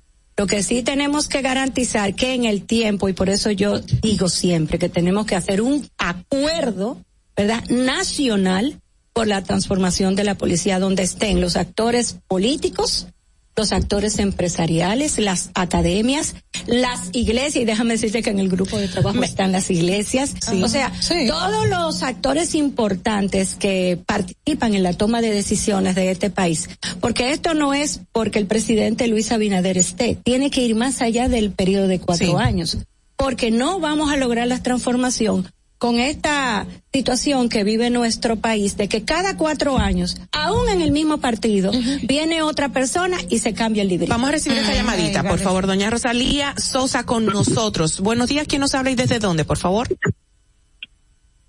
Muy buenos días, le habla José Jiménez desde la ciudad de Nueva York. Exactamente, José Jiménez desde la ciudad de Nueva York. Bienvenido, ¿cómo estás? Cuéntanos. escuchando temprano, me parece que Carla dio una noticia de que el el ¿cómo se llama la persona Interior y Policía. que, representa al ministro de Interior y Policía. El, ministro de Interior y Policía anunció con bombos y platillos que le iban a dar eh, comida de los comedores económicos a la policía.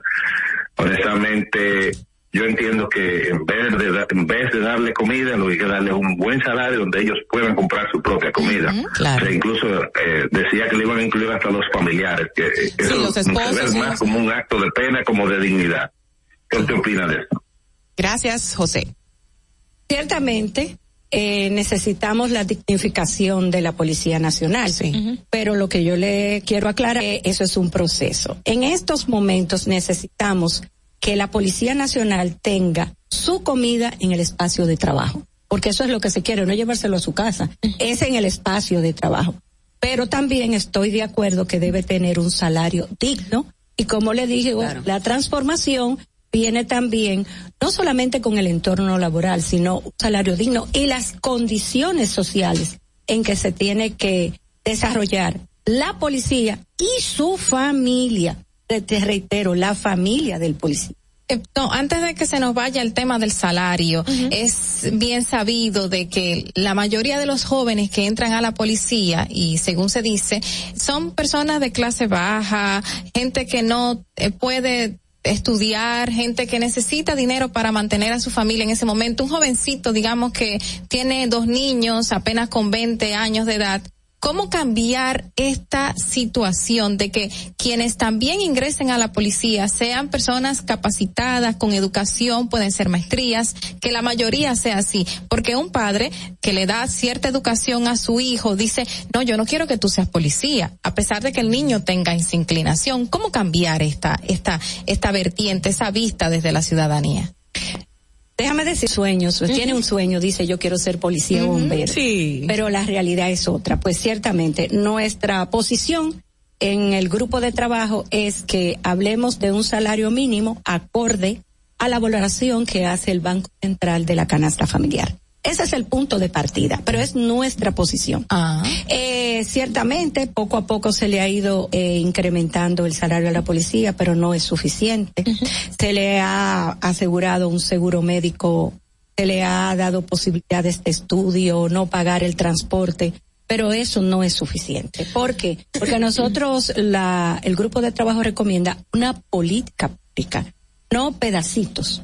Entendemos que es importante lo que se está haciendo ahora, pero nosotros tenemos que dejar dado el proceso de transformación y profesionalización. Y ciertamente, eh, la persona que no tiene otra opción en este país aspira a ser policía. Pero ser policía es una carrera, como dice la propia ley 590. Usted ingresa por un concurso de oposición para aspirante a policía, no es que usted va a ser policía, porque usted tiene que superar las materias y el desempeño preliminar para usted Pero, entrar pero a la no, carrera. no pareciera que no sean procesados y, y que, que hay un proceso de admisión, pero porque hay personas como que tú dices, pero de verdad esta persona pasó por un, por un, por un sedazo, por un filtro, De o sea, depuración. de depuración, porque de verdad lo calificaron, lo analizaron, su, su manejo, su habla, su, su violencia o no violencia, de verdad, o sea. Supuestamente lo que no han dicho que sí pasaron, pero el desempeño dice otra cosa. Ya. Lo que nosotros ahora estamos recomendando es un año en, en el concurso de aspirantes. Usted va a entrar a una capacitación de aspirante. No es que usted va a ser policía.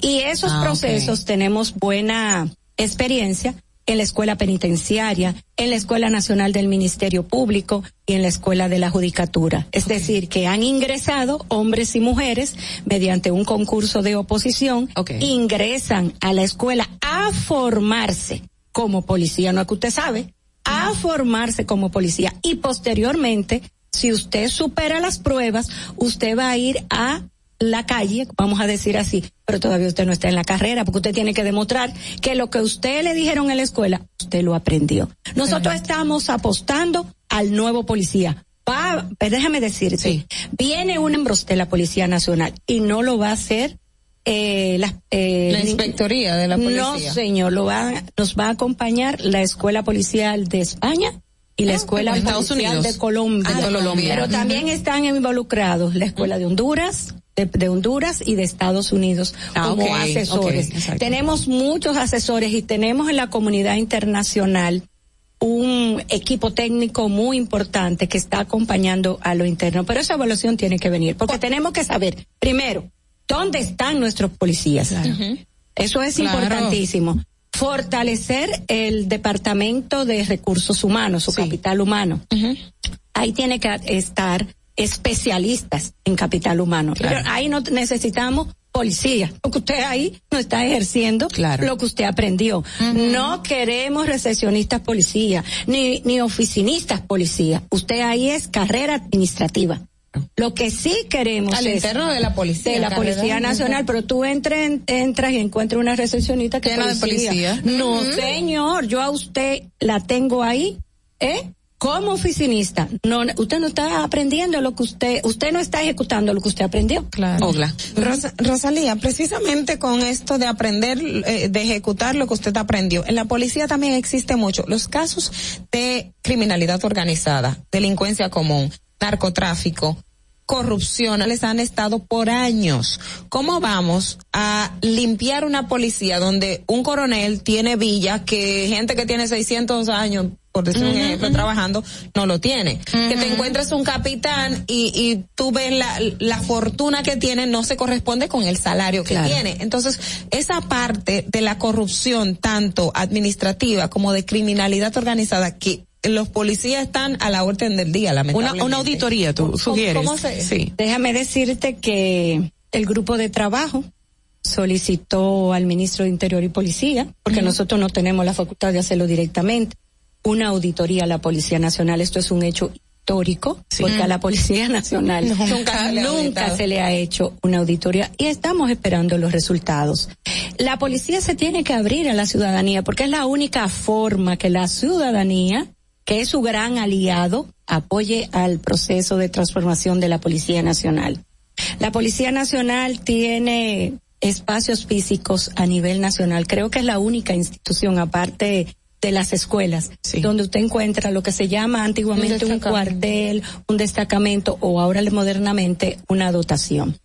La ciudadanía tiene que apoyar este proceso. Ahora bien, como no ha habido transparencia, como no ha habido monitoreo y control den- adentro de la Policía. Nacional, el proceso para que sea legal es someter a la Policía Nacional a su legalidad, a lo que manda la Constitución, a lo que manda la Ley 590 y que funcione. Las direcciones generales tienen que funcionar. Entonces, hay un proceso de desmonte después de la evaluación, de la evaluación que se le haga a la Policía Nacional y determinar las competencias de esas personas y la reubicación y, por qué no decirlo, la actualización de conocimiento que necesita ese cuerpo y sobre todo de derechos humanos, de dignidad humana. Vemos, vemos las llamadas que están un poquito candentes ahí, eh, para los que quieran, vamos a recibirlas en, en breve, pero me llama la atención que desde su intervención acá en esta entrevista, pues me recuerdan las palabras del mes pasado de la doctora Carmen Inver Brugal que se quejaba públicamente de no tener,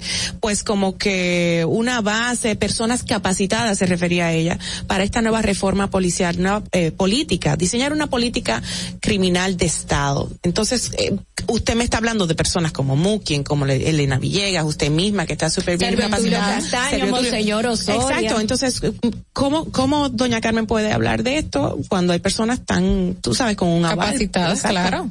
Déjame decirte, por ejemplo, yo no soy policía nacional, ellos son los responsables.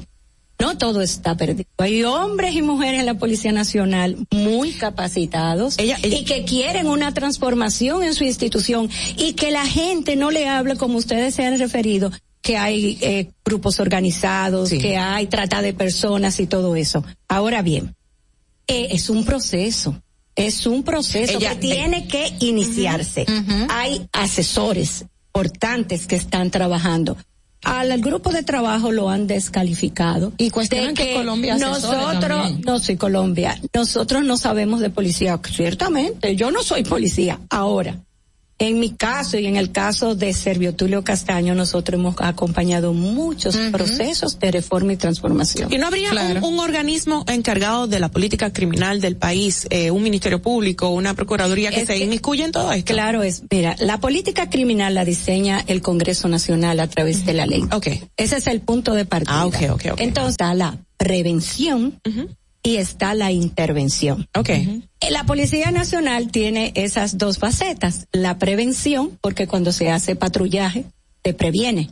Y cuando una persona supuestamente cometió un acto delictivo, se interviene el Ministerio Público con la Policía Técnica Judicial. Okay. Ahora bien, la política de prevención es la que tenemos que fortalecer. Y un actor importante en esa prevención, porque cuando un policía sale a la calle a la seguridad ciudadana es prevención. Tenemos que fortalecer eso, pero eso es integral. Eso es deporte, eso es salud, eso es educación, eso es seguridad. O sea, a veces yo escucho que todo lo que se llama seguridad ciudadana descansa en la Policía Nacional y no es así. Es, un actor importante, es un elemento del sistema nacional de, de política criminal de seguridad ciudadana. ¿Cómo? Bueno, habías dicho que tú has participado junto a otros también expertos y conocedores de los diversos temas sociales y políticos y de leyes en República Dominicana en otras comisiones. Ahora, ¿cómo todo está muy bello? Sabemos que están iniciando y se están hablando de medidas que se están implementando ahora mismo, pero ¿cómo sostener esto en el tiempo y que a la hora de que no salga la comisión en abril del próximo año o no pase el próximo año, se mantenga y no se caiga este, esta transformación policial tan necesaria en la República Dominicana? Y reafirmando lo que tú dices, nosotros tenemos un gran problema y es que iniciamos un proceso y después lo abandonamos. Tú tienes toda la razón. Se va a crear un comisionado para la transformación y profesionalización de la Policía Nacional, donde el presidente de la República designará quiénes son y esos reglamentos, porque miren, en la República Dominicana los legisladores nos dan las leyes excelentes, aprueban la ley. Por ejemplo, ahora se está discutiendo el Código Penal. ¿Mm? Vamos a suponer que de enero inicie, nos den una vacación de una de un año el Código Penal para la preparación de las instituciones. Sí. Pero el Congreso Nacional nos da la ley, pero no nos da los recursos para la implementación.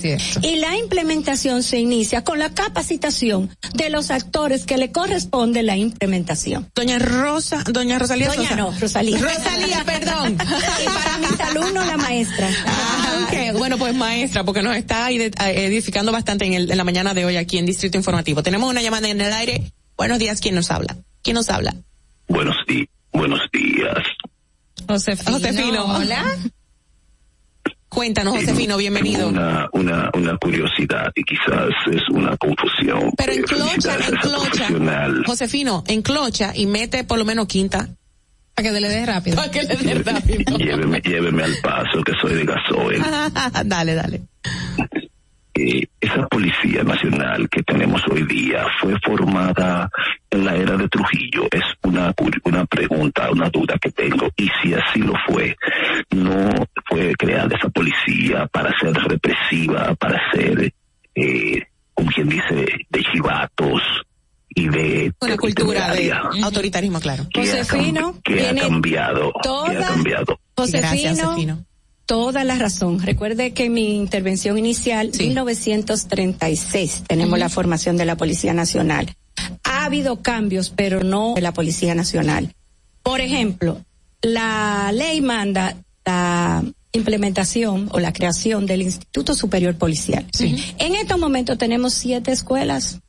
¿Qué hace? Hay una escuela de derechos humanos. Carla sabe que cogimos un curso en Costa Rica. ¿Qué hace esa escuela de derechos humanos? Porque lo que le están enseñando a la Policía Nacional no se No ve en la calle, no se ve con el ciudadano. Entonces, ese es el reto, Josefino y los demás que nos escuchan. Romper con esa cultura, esa mala imagen. Y sí. decirle a la Policía Nacional, porque tenemos que enseñarlo también, que cualquier accionar que atente contra los derechos de las personas significa eh, comprometer la responsabilidad de ese policía, de la institución, del Estado Dominicano, hasta en la arena internacional ante el sistema interamericano de derechos humanos. Las policías de América Latina, no solamente de la República Dominicana, fueron eh, creadas para perseguir, para torturar, para amedrentar. Pero ese es el reto de la transformación de la policía. Claro. y que yo, ciudadana, mi hijo, Josefino, todo el mundo, cuando vea ese uniforme, sienta que está protegido, no se sienta que lo van Bueno, a Eh, ese es el comentario de todo el mundo que nos sentimos amedrentados y sentimos miedo. Eh, yo tengo dos preguntas, pueden ser hasta tres. Ay, Dios mío, pero no haga tantas. Sí, lo que pasa es que, es que se enlaza.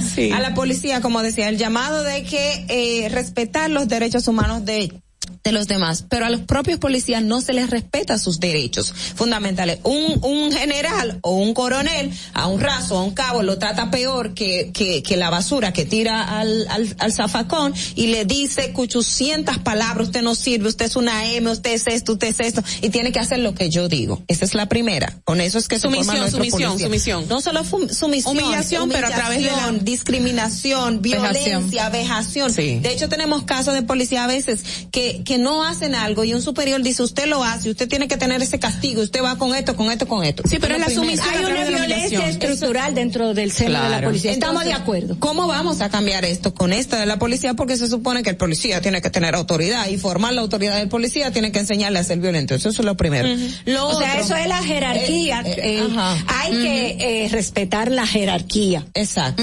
Como yo también respeto a mi rectora es la jerarquía, porque yo soy la vicedecana de la Facultad de Ciencias Jurídicas. La jerarquía hay que respetarla. Pero hay, la jerarquía trae consigo un respeto a esa persona que se llama sargento raso, su dignidad. Ahora bien, la policía ya está aprendió, director general de la Policía Nacional fue víctima de una gran arbitrariedad. Él fue retirado sin cumplir los requisitos. Y él fue al Tribunal Constitucional. Y el Tribunal Constitucional ordenó a la Policía Nacional su integración. Y hoy es el director general de la Policía Nacional. Él es, vamos a decir así, la representación del abuso, de la arbitrariedad, de la violación de los derechos. Y era eh, en ese entonces eh, tenía cierta jerarquía. Imagínate un brazo. Exacto. Pero también no es que hay una violencia, es a eso se le suma otro tipo de violencia y es la necesario acompañamiento del respeto del raso. ¿Cómo yo mando un raso a la calle desayunarse? y sin unos viáticos. ¿Cómo yo mando a un sargento a un lugar? búscatela. Llegue allá como Dios lo ayude. Eso tiene que cambiar, pero eso cambia primero con una conciencia clara a lo interno de la institución, pero también con presupuesto, porque nosotros queremos la policía para acá y la policía para allá, pero con cheleo, y eso no puede ser. Por eso yo te digo, 85% del presupuesto que se está ejecutando del 2021, salario, era los salarios, y el 15% para comida, para viático, para habituallamiento, para equipamiento, para la capacitación no, así no se puede. Tenemos que tener menos policía. ¿Usted cree que ¿Eh? la República Dominicana debería tener menos policía? Porque si el 85% del presupuesto se va ahí. Eh, nosotros tenemos aproximadamente casi 30. Necesitamos que los policías, ¿verdad? Estén en su espacio de trabajo. ¿Y quiénes los tienen también? Si un policía está sirviendo a una actividad que no es la propia, entonces no está haciendo la actividad policial, está haciendo una actividad propia o privada y eso no puede ser. Incluso el Tribunal Constitucional, por eso que le digo que ya se está abriendo muchas arbitrariedades que existían dentro del seno de la Policía Nacional, que los miembros de la Policía Nacional han ido al Tribunal Administrativo y al Tribunal Constitucional. Carla, yo no sé si es algo cultural, pero antes de este nuevo director que tenemos, la gente decía, este director es muy blando, el anterior. Sí. Es muy blando, queremos mano dura, pero cuando nos ponen, supuestamente, porque no puedo decir si es así, la mano dura también nos quejamos. Y al llegar este nuevo director a la a la dirección de la Policía Nacional, eh, ayer surgió un hecho que comenzaron a criticar, que fue un apresamiento que se dio en un sector de la ciudad capital de asesinar a otro jovencito y hubo un muerto. Un muerto, un jovencito, eh, no se sabe si asesinado, cómo murió, no, pero está ahí un muerto ahí. Entonces ahora hay una queja y la gente tiene miedo de que volvamos a los tiempos del conocido Candelier, de esos policías arbitrarios que andan eh, diciendo que ocurren intercambio de disparos y supuestamente personas a la deriva. Oh, wow. ¿Cómo poder nosotros, la propia ley, porque te voy a hablar de los instrumentos legales, tiene lo que se llama la comisión independiente, que es una, una comisión creada por hombres y mujeres para acompañar esos procesos. Los arbitrarios ante los procesos disciplinarios, sí. y también las situaciones que se dan de violaciones de los derechos de los ciudadanos, el exceso policial. Nosotros te, depositamos dos ante, anteproyectos de reglamento, que son el reglamento de las comisiones independientes, que la necesitamos urgente, y el reglamento del uso excesivo de la fuerza. Porque vemos que nuestros miembros tienen el uso excesivo de la fuerza. La arma, el, la pistola, el revólver, es la última medida que debe usar un policía, no la primera. Pero también ese policía tiene que estar equipado, tiene que tener todo lo que necesita para trabajar, interactuar con el ciudadano respetando su dignidad.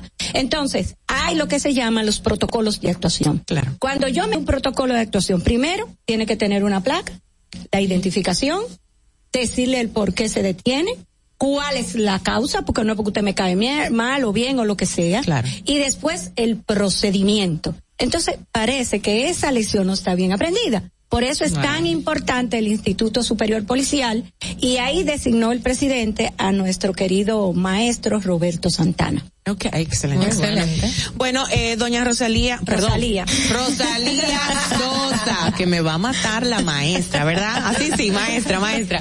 de verdad, agradecemos muchísimo su tiempo, lo elocuente, lo edificante que ha sido todo esto y respondiendo todas las inquietudes nuestras que sabemos que es la misma de nuestro público que está tan pendiente con este tema y todo el país ha estado tan pendiente. Adelante. Quiero decirle a todos los que siguen este programa y a la ciudadanía en general que tengan fe porque si nos iniciamos vamos a tener esa policía y va a ir retrocediendo, retrocediendo hasta que no aguantemos más. Acompañemos este proceso de transformación y profesionalización y le tomamos la palabra al presidente. Que ese proceso va caiga quien caiga. ¿Se podría quitar las armas de los policías? Eso es Como en algunos países. que el Consejo Superior Policial tiene que decidir. Debe de ponderar. La comisión ha decidido que es un asunto estratégico interno y que por lo tanto vamos a esperar la decisión. Ojalá se pondere, ojalá se pondere y pueda ser un... Pero te reitero que el arma es la última exacto, medida. Exacto. Quitan la radio, el chaleco y otros instrumentos más que contribuyen a subordinar al ciudadano a la obediencia. Perfecto. Eh, Rosalía Sosa con nosotros, eh, miembro de la Comisión de Transformación de nuestra Policía Nacional. Gracias nuevamente y volvemos de inmediato. Atentos, no te muevas de ahí. El breve más contenido en tu distrito informativo. En Banreservas hemos apoyado por 80 años la voluntad del talento dominicano identificándonos con sus más importantes iniciativas, para que quienes nos representan siempre puedan mostrar lo mejor de nosotros.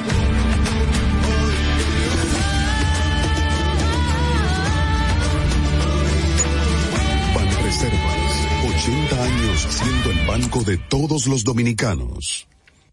Si quieres participar en el programa, envíanos tu nota de voz o mensaje escrito al WhatsApp 862-320-0075. 862-320-0075. Distrito Informativo. ¿Y cómo tú le dices a una gente que confíe, que tenga esperanza, les a vivir mejor? La confianza se gana. No se trata de gastar más hay que gastar mejor. El dinero público es de todos los dominicanos. Tenemos la obligación de pensar por primera vez en que nos vaya bien a todos. Es el momento de estar cerca de la gente. Por eso no vamos a aumentar impuestos. Porque el cambio se trata de ti. El cambio comenzó. Gobierno de la República Dominicana la República Dominicana había perdido la confianza en nuestras instituciones. Por los dominicanos y dominicanas, esta administración ha asumido el compromiso de abrir las puertas de la transparencia, de la integridad y del control. Es por eso que la Contraloría General de la República Dominicana y garantizar la buena ejecución de los fondos públicos. Conoce más en www.contraloría.gov.do. Gobierno de la República Dominicana. Disfruta de nuestro contenido en tus podcasts favoritos. Encuéntranos como Distrito Informativo en Spotify, Apple Podcasts, Google Podcasts y en tu Alexa de Amazon. Ahorrar para poder avanzar. Se siente así. Ahorrar porque se quiere progresar. Se siente así. Ahorrar para tranquilo yo estar. Se siente así y así.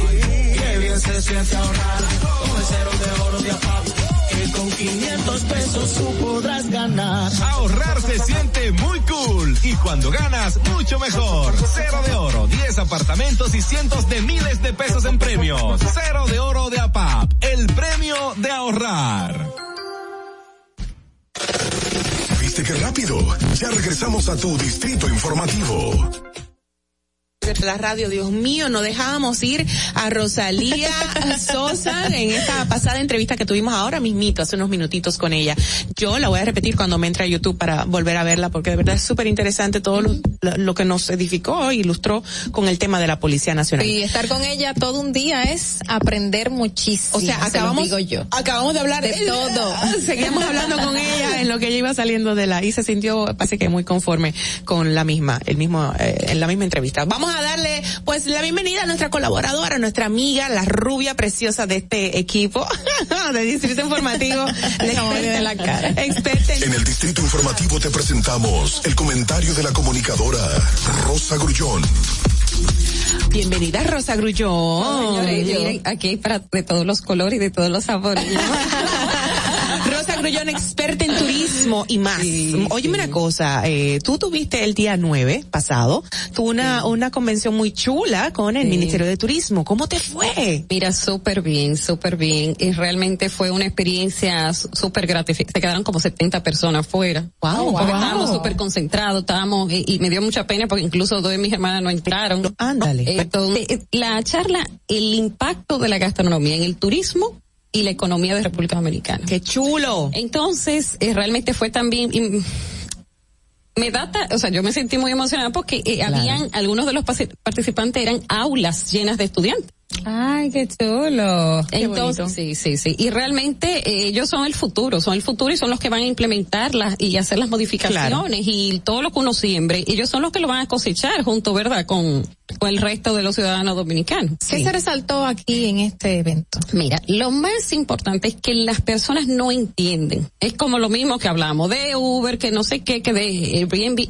El mundo ha cambiado. Y con el cambio del mundo, también el tipo de turista. Nosotros, hay varios tipos de turistas, luego un día podemos hablar de, y dentro de esos, de sub-target también, de esos target, sub-target. Y nosotros nos estamos perdiendo en eso el turista eh, de playa y muchos de los que eh, hablan y son expertos en, en turismo los ven como unos depredadores. Eh, y el turismo gastronómico es un turismo que está moviendo. ¿Por qué? Porque como yo siempre digo, el turismo experiencial es lo que mueve el mundo. La gente paga más y aunque dure menos en los destinos. ¿Y qué sucede con esto? ¿Tú quieres ver si impacta? Un día lo comentamos, 18 vidas en México. 18 mil millones de dólares al año. wow. Y de estos, un 30% lo gasta el turista. En Perú, 14 mil millones. ¿Eh? República Dominicana, recuerden que nosotros lo que recibimos son unos 6 millones de, de un promedio, sí. de turistas aproximadamente. Y de esos 6 millones, recuerdan también, un día yo se los dije, 840, 850 dólares lo que gastan. Y, pero de eso, oigan, qué curioso, de un 35 a un 40. O sea que aquí el turista gasta más. Imagínense si nosotros tener. Entonces, ¿qué hablábamos? Lo primero que hay que decir que este turismo nace en el siglo XIX. Eh, 18. Okay. En los 1900 es súper curioso que con eso nacen las estrellas Michelin porque ellos querían al ver que la gente eh, primero fue una algún artículo, un artículo en la revista Voyage de viaje que hablaba sobre las exquisiteces de Francia. Pero ¿qué sucede? En el 1900 eh, Michelin se da cuenta que la gente sí eh, se, tra- eh, se traslada para conocer destinos, pues gasta neumáticos. Entonces, los neumáticos, esa marca vamos a sacar unos mapas donde vamos a poner los lugares, los atractivos gastronómicos, los atractivos turísticos y la gente va a ir y ¿qué va a pasar?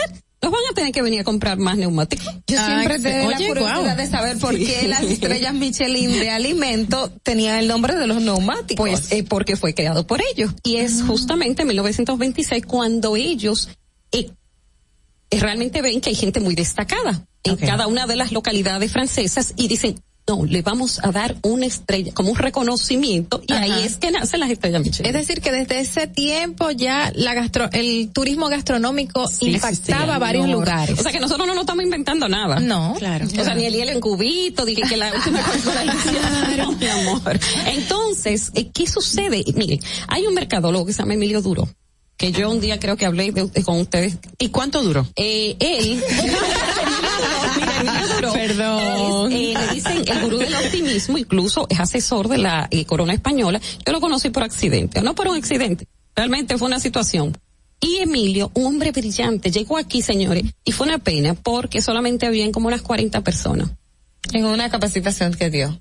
Wow. Nadie lo conocía. No, él de la Land Rover, de lo que es eh, Motorola, eh, Tetra Pak, él fue que lanzó lo que fue Tetra Pak, y él hablaba acerca de que crear es de genio, pero si usted no puede ni siquiera copiar algo bien hecho, entonces usted es un estúpido. Ah, era, él no era- usa la palabra estúpido, claro está, que pero no había interés. En, entonces, eso era lo que no, se no, eh, lo, reflejaba. que- eh, lo importante es que copiemos Lo lo, que está bien hecho, no importa si usted es mesero, usted puede ser una estrella Michelin me siendo mesero. Cuando usted llega a un restaurante y un mesero te dice, eh, tiene una excelencia que te dice, eh, lo mismo de siempre, usted quiere tomar agua con gas y limón. Ah, y yo, no, usted quiere la borrada. Miércoles, pero ¿Cómo hombre se acuerda? todo. Entonces, esas son, usted puede ser excelente en cualquier trabajo que se desempeñe. Entonces, eh, por eso es que digo, lo de Emilio Duro es importante. Nosotros copiar a aquellos países que han logrado impactar con su gastronomía y están captando otro tipo de turista, porque el turista gastronómico gasta aproximadamente unos 80 e- euros en Europa, más que el turista normal. Claro. Entonces, ¿qué quiere decir? Eh, incluso hay gente que solamente viaja, dice que hay de un 15 a un 30% de de la población norteamericana que viaja más de una vez al año, lo que busca es turismo gastronómico. Aquí lo que más comen son pescado, yo creo, ¿verdad? El turista, pescado y frito. Sí, sí. Exacto. O mangú. O mangú. Sí. Pero el arroz, habichuela y carne, que es algo ¿por tan qué? cultural. Exacto, pero es que yo pienso, cuando yo veo, yo estoy, yo soy, me buscan muchos pleitos con, yo ni discuto, porque yo no discuto, a mí no me importa lo que hablen. Mira, pero lo que les digo es que la comida fusión solamente eleva el ego del del chef, Del más chef. no vende una marca país. ¿Y qué Mm. sucede? Nosotros siempre queremos estar mezclando nuestra gastronomía, porque espérense, una cosa es innovación y otra cosa Y otra es es fusión. Y eh, quiere estar mezclando como si a nuestra comida le faltara algo. Pero, y nosotros nos destacamos, y déjeme decirle, hacen, eh, Que, que el yanique que se lo usan, por ejemplo, en otros países con azúcar. Meji- en México, en México es el famoso buñuelo, wow. sí, el y, famoso y algunos buñuelo. churros, Sí. que es una herencia española, lo comen con sal. Con sal, sí. Entonces, o el Wow. Caso, vamos a suponer, del mismo ajiaco cubano, o el mismo eh, caldo de gallina eh, eh, peruano, o el Tiradito, mismo, ¿no le dicen algo así? eh, Creo que es. No, eh, ese se llama ají de gallina. Ají de gallina. El Eh, ají de gallina no era que- eh, como picantico, pero no es un caldo. Ese es un caldo, ají de gallina Ah, peruana. porque yo- entonces, yo eh, viví- entonces, ¿qué sucede? Viví comiendo la comida peruana por dos años, todos los días en. Miami. Cuando vivía allá, sí parece Sí, entonces, sitio, pero acuérdate también que el, el, eh, porque se le echa ají amarillo y el ají amarillo, eh, primero ellos tienen una variedad de más de 3000 eh, papas y entre la variedad de papa también de ajíes y el ají amarillo eh, se vende mucho ya envasado y tiene un sabor muy rico porque es como es dulce como los morrones pero tiene algo que le da un- una consistencia como si fuera la uyama cuando uno solo echa la. Entonces, ¿qué sucede? Eh, algo que tenemos que tener en cuenta es que este es un eh, ají de gallina. Lo amarillo. eh, sí, pero es como- confundido. No, no. Google no está confundido. porque Todo- todas las eh, búsquedas mira- es lo mismo. Mira, los chefs, yo conozco muchos chefs peruanos y el ají de, eh, el Ají de no, gallina. no, no, ají de gallina como, entonces luego Ajá. usted le saca las, el pollo, le saca lo que tiene adentro y se lo come con arroz. Qué rico. Entonces, eh, ¿qué sucede? ¿Qué es lo que sucede con, qué es importante? Primero que concienticemos, porque esto tiene que ser una política. Una estrategia entre instituciones públicas y privadas. Sí. Esto no se puede hacer solo, que involucrar a los clústeres, a Zonaore, in- eh, escuelas gastronómicas, miren que ahí al frente tenemos una buenísima. Entonces, en, en, va- en el este hay una escuela gastronómica de Infotep. Exactamente. Entonces, ¿Tú te acuerdas que vino el director aquí? Exactamente. Sería entonces repetir esa, ese modelo en otras partes. Por ejemplo, Mira, en el sur, Don que Fran se va a Rainieri, explotar. sí. Don Fran Bahía. Rainieri me dijo una vez que el ochen- más del 80% de la empleomanía que él tenía en Punta Cana venía de lugares de República Dominicana con mucho más potencial turístico. Ok. Pero Sí, ellos no lo sabían. Entonces, lo primero es eh, hacerle ver a cada localidad lo único y especial que Claro. tiene. Aquí hay lugares. Ustedes saben que el, el plato típico de Baní son las arepitas de mano. ¿Tú me entiendes? Pero es un hombre sumamente humilde que está frente al mercado de, de allá de Baní en un fogón que yo, eh, él nunca quiere cobrar. Yo, no, no, te- te- eh, aunque seamos amigos tenemos que cobrar. Porque si usted Samaná tiene un pan de coco. Ella falleció. La señora, la- murió. Sí, sí, sí, Ah, falleció. Entonces, eso es una lo locura de importante. rico. ¿Cuántas de estas personas que han creado esta receta, usted le da proyecto donde tú le enseñas 12 personas cada mes la receta original para que no se pierda? Entonces, eh, ya para cerrar, porque no tengo verdad. Pero, No, pero no, ¿cómo, ¿cómo cambiamos ese tipo de turismo? Entonces, el turismo lo primero es. Pero que ¿cómo se que-? Mira, lo primero es que tenemos que hacer, diseñar una estrategia. Y como yo le decía, pública privada.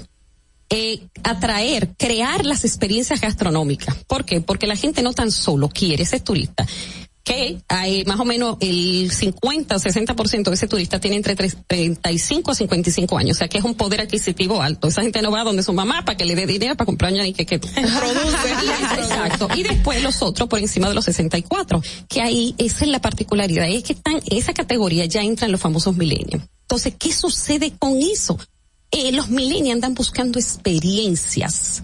Que es lo que yo le digo. Y la gastronomía. O sea, Es yo no me inventé el proyecto ese Vive la Gastronomía. Eso no fue de que así. No, me lo, lo creé porque era una forma de llevar a la gente a que conociera a través de la gastronomía nuestra historia, nuestra economía, nuestros climas. ¿Tú me entiendes? Entonces, eh, es eh, la gente quiere involucrarse no tan solo en el destino, conocer los orígenes de estas estos elementos que utilizamos, sino también involucrarse en la preparación de las recetas. O sea que Ah, imagínense, aprender. si creáramos en cada pueblo, eh, vamos a suponer cuánta gente no pagaría por guayar y hacer Una un- yuca, una yuca. yuca. Pero y uno lo ve tan normal eso aquí. ¿verdad? Los buñuelos, los Sí, buñuelos, lo- famosos bu- Yo he buñuelos de llegado, yuca. vamos a suponer a Polonia, que Polonia es un lugar sorprendente y en cada ciudad había un lugar donde te enseñaban a preparar el plato típico. Rosa Grullón con nosotros. Vamos a hacer una pausa que corresponde ahora mismo. No te me vayas No, no, no, porque no. vamos a finalizar contigo con broche de oro esta semana. O sea que vámonos y volvemos ya.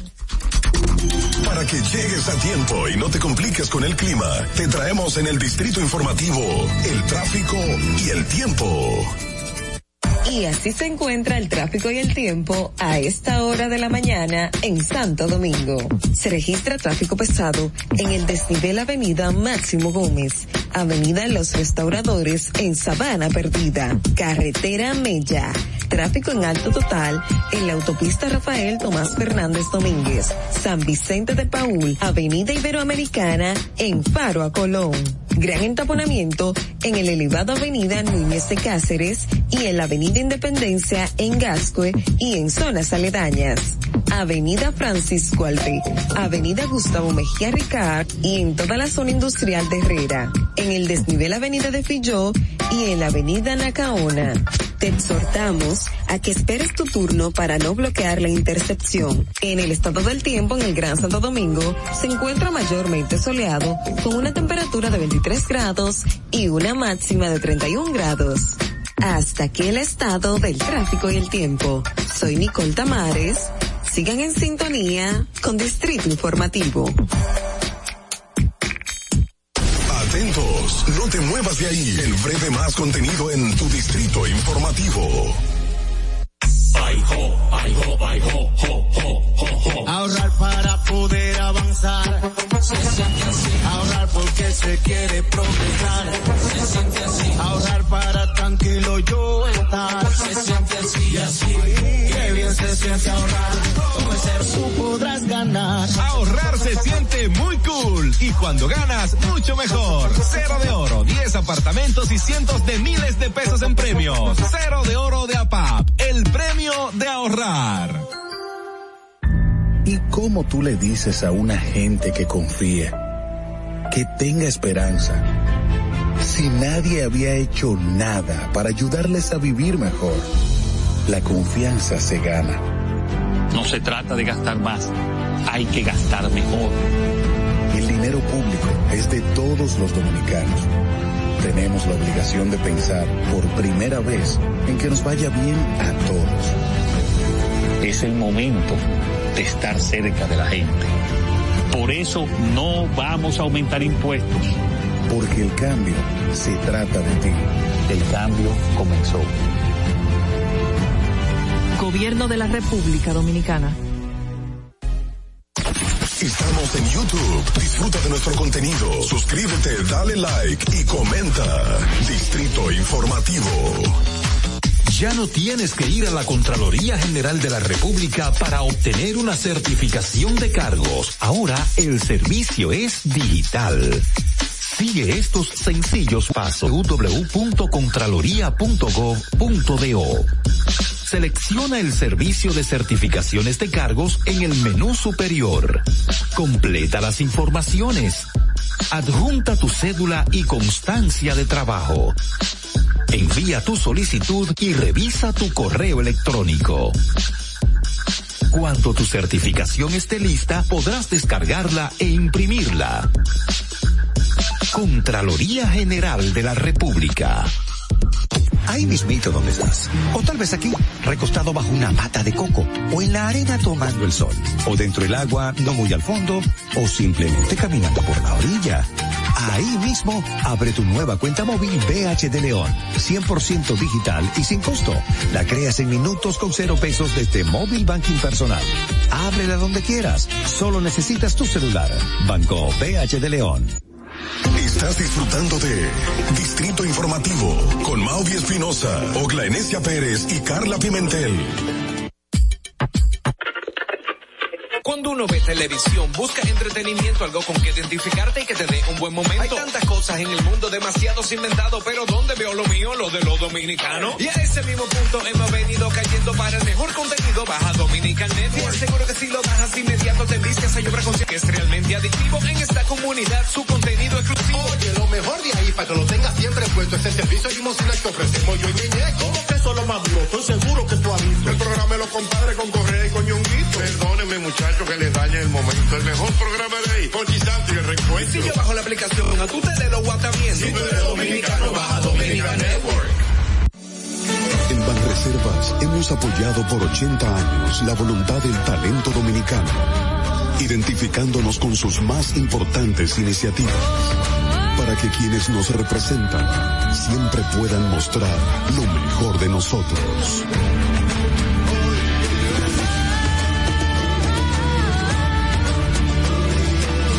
Banreservas, 80 años siendo el banco de todos los dominicanos.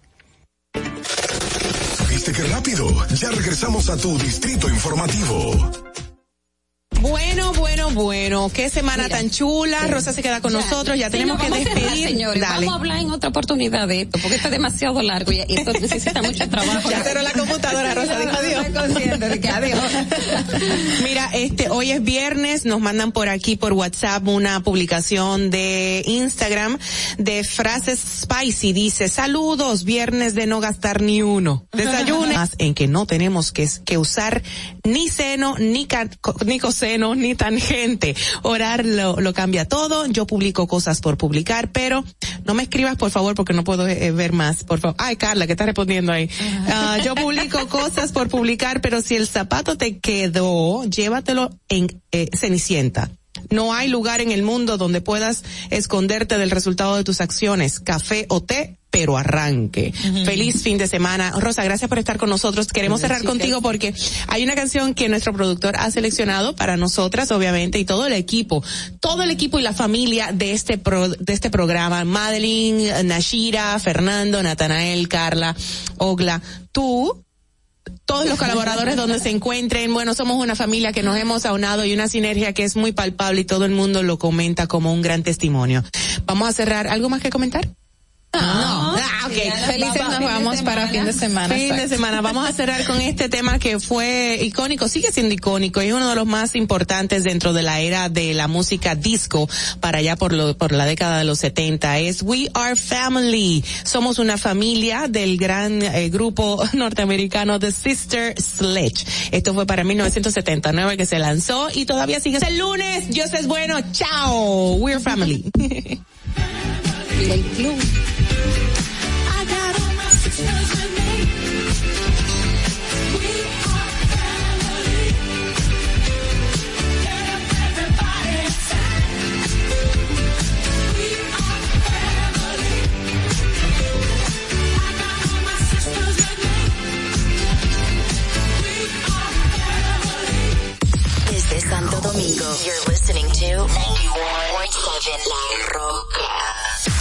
Uniformes Batiza, única tienda con todo tipo de uniformes en existencia y por encargos. 42 años siendo líderes en el mercado dominicano, en la venta al detalle y al por mayor de uniformes tradicionales y personalizados, bordado, serigrafía y sublimación. Visítanos en cualquiera de nuestras sucursales en Santo Domingo, Avenida Mella, Naco y Punta Cana.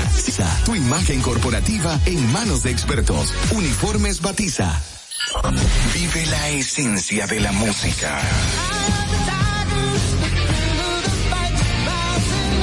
Recuerdos.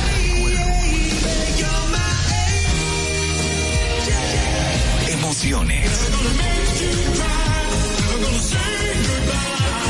La pulpa, cada domingo, 12 del mediodía, por La Roca 917. Presentado por Coopro Servicios, apoyando tus sueños. ¿Te enteraste? En Coopro Servicios, las tres últimas cuotas son gratis. Al solicitar tu préstamo para comprar tu vehículo, las tres últimas cuotas son gratis. Además de que te aprueban tu préstamo rapidísimo. El mismo día sales montado, con seguro incluido, sin intereses. Busca más información en nuestras redes sociales como Coopro Servicios RD o llamando al 809-4720777 o vía WhatsApp 809-4720777. No te olvides, en Coopro Servicios, las tres últimas cuotas de tu préstamo de vehículo son gratis. Coopro Servicios, apoya. Broadcasting live from Santo Domingo. La, la, la, la Roca 91.7.